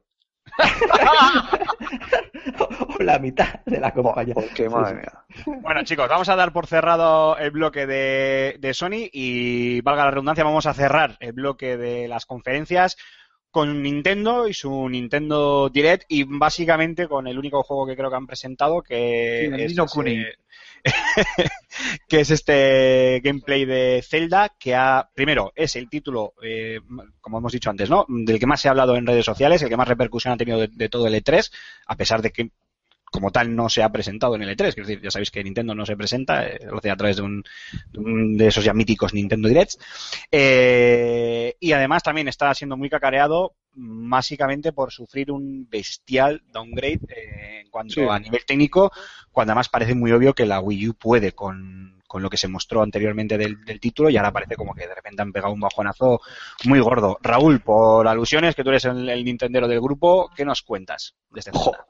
A ver, lo primero que me llamó la atención, aparte de, de lo primero que se oye, que es la voz, una voz hablada, o sea, hay doblaje en el juego, o sea, doblaje, hay, voz, hay voces, no solo textos y demás, o sea, es la primera vez que se oye una voz en un juego de Zelda. No sabemos quién es porque no aparece, es una voz femenina. No sabemos si Link va a hablar, pero eh, el señor Aonuma ya ha confirmado que, va, que habrá más doblaje, que habrá más doblaje. Entonces, es interesante, es interesante porque es la primera vez en un juego de Zelda que se incluye ¿Pero esto. podría ser un narrador, por ejemplo? Mm, No, no, no lo creo. Mujer, ¿sabes? O sea, eh, quiero decir, puede ser Zelda, puede ser Lingle, que lo hemos comentado antes, puede ser, yo qué sé, cualquier fumada que se haya sacado de Nintendo. Como por ejemplo, yo qué sé, una, una hoja que hable. O sea, por, por joder, O una Navi pesada, ¿no? O una Hey, listen, pesada. hey, Claro, hey. puede ser cualquier cosa de esas. Y después, pues eso, claro, es una de las cosas que a mí me has- me más me han gustado porque he llegado a poner velas negras para que eso pasase y por fin ha pasado. Eh, me parece bien que la saga, los desarrolladores Nintendo ha sido valiente, ha dado un paso adelante y ha dicho, ya está, vamos a probar, ¿por qué no?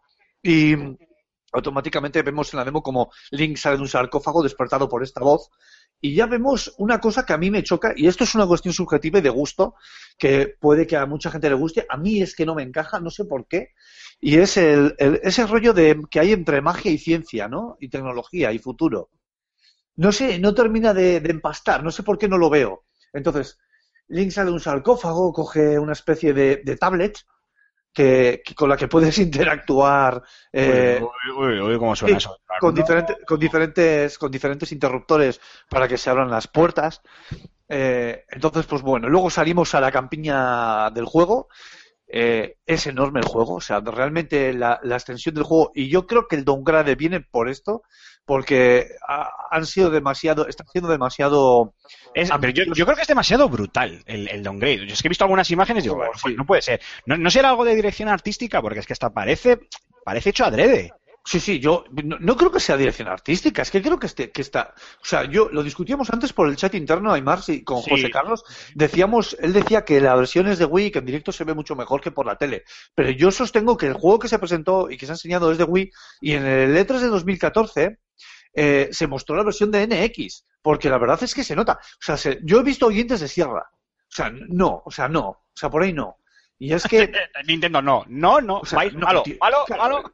Y luego tiene pues esas cosillas, tío, de Nintendo que, que están muy bien, que le ha dado, le va a dar profundidad al juego, como por ejemplo eh, progresión en el personaje, eh, que puedas ponerte diferentes armaduras y complementos, cosa que en los anteriores, de una forma un poco velada, el, el Twilight Princess podías y el, y el de Wii, este último, ¿cómo se llamaba? El de Wii, el, ay, ¿cómo se llamaba, tío? El del Pelicano, joder, no me viene ahora.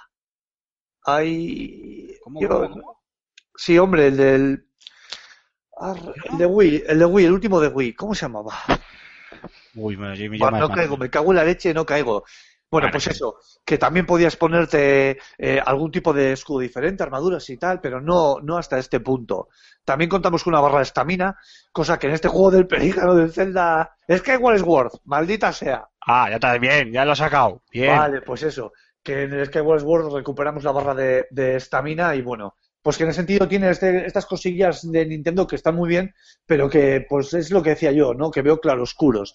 Ojalá, porque ojalá eh, el juego se pula un poco más, porque jo, yo a mí eso me ha echado para atrás. Ha sido un poco chasco también. Bueno, pues hasta aquí nuestro comentario de Nintendo. Sí, porque no hay más, no hay, no hay Es- más. es que no hay más. ¿Puedes creer que estuvieron 45 minutos de reloj y no es coña con el Pokémon? Hostia, qué coñazo. O sea, un combate, Eh. po- combate, combate, Pokémon de, encima de, de low level. Me, corto las venas. Por eso no suelo ver los Nintendo Direct. Eh, chicos, si os parece, cerramos aquí el bloque de las conferencias, hacemos un breve descanso musical y ya cerramos el, el programa con la firma de José Carlos y el Rincón del Oyente.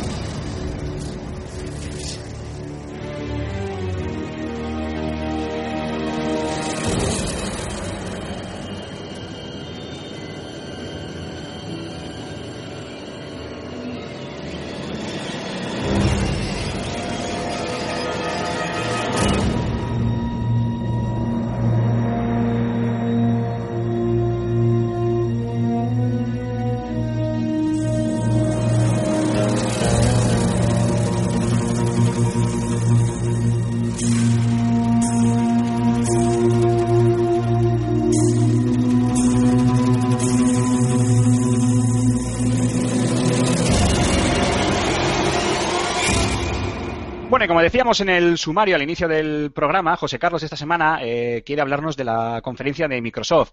Eh, si bien es cierto que tenéis eh, tanto su opinión personal, queremos decir, de, de José Carlos en la web, en FS Gamer, sobre la conferencia de Xbox, también la tenéis de Antonio Santos sobre la de Sony. Pero bueno, José Carlos, como decía, pues ha mostrado bastante entusiasmo ante lo que presentó Microsoft. Es así, es así. Eh, así que ha decidido esta semana realizar la firma pues, versando un poco el, tema en, ello, ¿no? En, todo lo que presentó la, la compañía de Redmond. Entonces, eh, si os parece, como suele ser menester, nosotros nos callamos y escuchamos lo que José Carlos nos tiene que decir.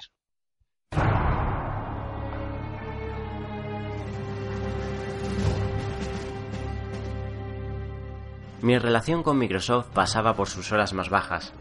Fui de quienes se indignaron porque Phil Spencer diera rienda suelta a la convergencia entre Windows 10 y Xbox One. ¿Por qué privar a una consola de videojuegos de su activo más importante, las exclusivas? Supongo que la reticencia al cambio es inherente al ser humano y poco a poco, como quien no quiere la cosa, interiorizamos que Xbox había dejado de ser un mero hardware para convertirse en ecosistema. La conferencia de Microsoft este E3 ha terminado de convencerme. Los de Redmond transitan el camino correcto y su estrategia no hará sino beneficiarnos. De repente, el futuro de la división luce de lo más prometedor.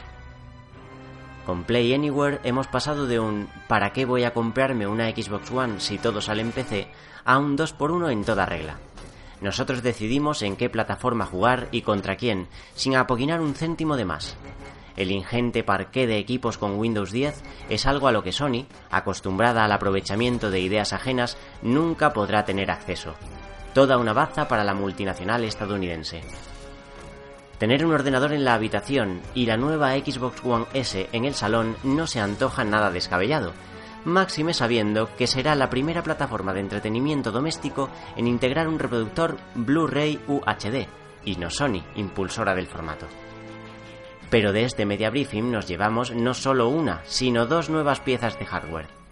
Sabe Spencer que un sector de los usuarios está descontento con las especificaciones de su máquina y por eso preparan 6 teraflops de potencia para jugar en 4K y compatibilizarse con los diferentes visores de realidad virtual. A partir de ahí, que cada cual decida el modelo que mejor se ajusta a su bolsillo, pues todos los juegos de Project Scorpio serán compatibles con Xbox One S y viceversa. Hablaba en serio cuando dijo que se habían acabado las generaciones de consola como tales, y visto lo visto, no puedo más que alegrarme. A todo esto se me olvidaban los propios juegos. Scalebound, Forza Horizon 3, Record, Halo Wars 2, Gears of War 4... Sí, definitivamente he recobrado la ilusión.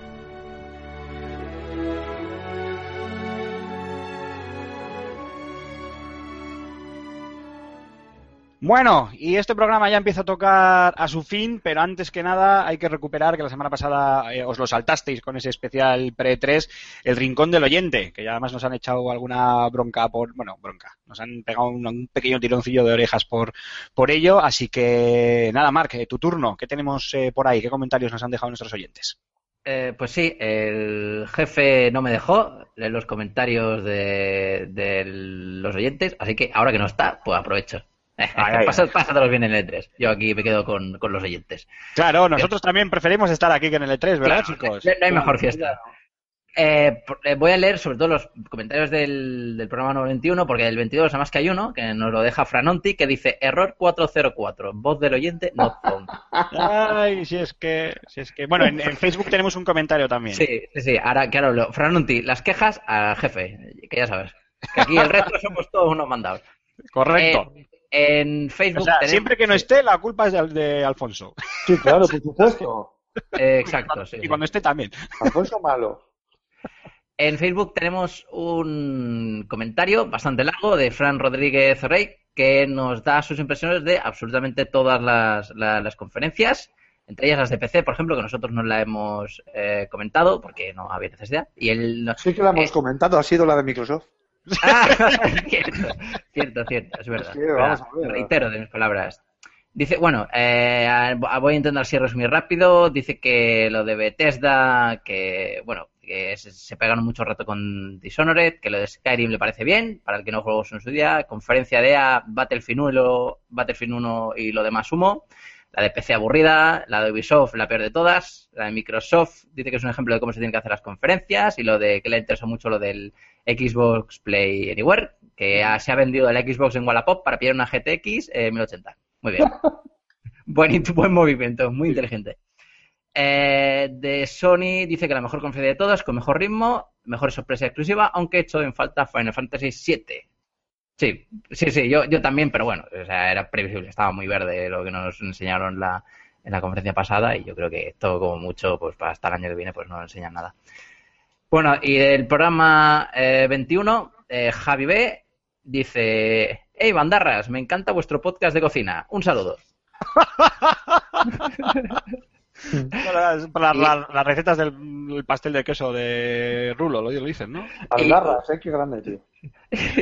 y eh, esto sigue la, la troleada, sigue la troleada parece ser, y, y- y es que Antonio no está aquí, se acaba de ir y sigue cayendo. Que Franonti nos pregunta, ¿sabéis algo de Top Spin o un juego llamado Warhammer? Pues que lo mejor de todo, lo mejor de todo es que Antonio Bail le contesta. Le contesta, sí, sí. Bueno, ¿Por qué quieres Top Spin si probablemente en el próximo Ghost Recon incluyan un juego de tenis? Eso. Nada, que si, si- si hoy en día se juega, se juega, se juega tenis hasta en el Overwatch. O sea, mírate algún vídeo por ahí de, de Overwatch jugando a tenis y os vais a sorprender. Oye, el, el último top spin ¿no, no lo metieron dentro del GTA V? Sí, sí, sí. Efectivamente, efectivamente. Ay, mira. Y el último comentario que es de Ekaiz Guerra, eh, que dice, he leído la reseña de la web, pero me gustaría escuchar la opinión de todos. ¿Qué opináis de la presentación de Watch Dogs 2? ¿Volverá a haber downgrade o han apurado mucho mejor el hardware de nueva generación? A nivel jugable, ¿pensáis que será más profundo? Bueno, Hoy- creo, creo que ya hemos hablado suficiente de Watch Dogs 2 como para que Sí. se pueda hacer una idea de lo que pensamos. es lo sí, sí. mismo dos Watch 2 que Watch 2 2. Madre mía. Es que Esto más que, el, esto más que el rincón del oyente es el, el- el rincón de vamos a trolear a los oyentes, ¿no? Es Sí, sí. Y que nos troleen a nosotros. Es que quién no trolea saben- más. Sí, sí. los- exactamente, no saben que somos. lo- lo- ya no somos los pentatrolls porque se nos ha caído uno. Pero vamos, eh, Oye, decir tiene que yo, la verdad es que la conferencia de Sony, muy bien todo, pero he echado en falta eh, la licencia estrella, eh, que es el nuevo Top Spin. Yo lo esperaba con mucha ganas. joder, no, o sea, al final.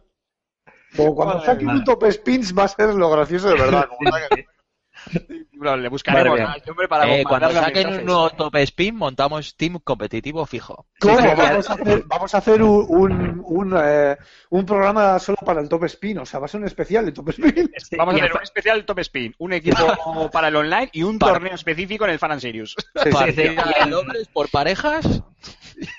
Y, y a Franonti lo vamos a invitar también para que analice el juego. Tor- sí. torneo contra los oyentes. Exacto. ¿Alguna cosa más, Cormac? Nada más. No, Pues si no hay nada más, eh, Mar Fernández, Cormac, muchísimas gracias. Una semana más y con tu rincón del oyente aquí te despedimos y te emplazamos a la semana que viene. Pues nada, yo me voy, me voy de vuelta al estudio, a ver si no veo ahora en los apuntes Kojimadas y top spines y ese tipo de cosas. Eso te voy a decir, o sea, tú que vas a estudiar viendo vídeos de juegos, ¿no? Como Sí, antes. sí, claro. hombre. Bien, así te van a salir luego los exámenes. Ay, alma de cántaro. Cabrón. Madre mía. Eh, Julen Pradas, oye, un placer haberte recuperado y a ver si nos escuchamos la semana que viene y en posteriores semanas. Esperemos a ver si dura. Ha sido un placer, como siempre, volver a trolear con vosotros. Fuerte. Y como de costumbre, Rulo, Raúl, eh, muchísimas gracias una semana más y ahora la batuta es tuya. Te toca recordar las formas de contacto y despedirte. Bueno, pues nada, ha sido un programa muy cargadito. Nos vemos la próxima semana. Yo me voy a, a chapear mucho a la consola, que es lo que toca, que ya termina de estudiar, amén. Y que se jodan los que están estudiando todavía. Qué envidia. Sí, pero a mí me van a pagar la mariscada. ¡Ah! Vale, pero luego te robaremos el dinero y te apalearemos con un bate de béisbol. Mira, Cormac, eh, eh, eh, perdona, Rulo, eh, ahora te doy paso, pero solo un pequeño inciso. Teniendo en cuenta que la última vez que estuviste, bueno, la anteúltima vez, bueno, la primera vez que estuviste aquí, mejor dicho, se te fue un poquito la mano con el wasabi y acabaste abrazado a la taza del váter. si te vamos a pagar una mariscada, ten cuidado que el marisco sabes que también puede sentar mal. Además, no sabes de dónde puede venir el marisco, ¿eh? bueno, Es verdad que ahí no cuánto tenéis, wasabi puede que lleve. que ahí no tenéis- cierto, que ahí no te- que ahí no tenéis playa. o sea, a saber de dónde, de dónde me lo sacáis. Por eso, por eso, yo te digo que tengas cuidado, ¿eh? Yo, no- yo no me fiaría mucho de mí mismo, o sea que... Para, para, para, para, que no tenemos playa. Tú, pero tú dónde has estudiado geografía. ¿Eh? joder, es verdad, es que, macho. Sí, esto, es, esto es la Castilla profunda, ya se sabe. Yo de wallpaper tengo una playa, lo único. Bueno, venga. A ver, así no se puede hacer el trabajo, es que así no se puede. coño, de tirón. A ver, bueno, vamos a recordar. menos. Nos recordamos las vías de contacto. Nos recordamos, no, os recordamos a vosotros. Revista FS Gamer y Level Up en Facebook, también en Twitter con el Plus y YouTube, antiguo canal de de Juegos, donde además de darle al like, como es obligatorio que tenéis que hacer, podéis dejar todos vuestros comentarios para que Mark eh, escudriñe y pueda seleccionar los más selectos de todos ellos. O sea, todos. Todos. De- Sí, porque tampoco hay más. Estamos en, en Ask también, buscándonos por podcast si, si son todos mis más. Ya, pero no, no puedes decir todo en directo, tío, no puedes.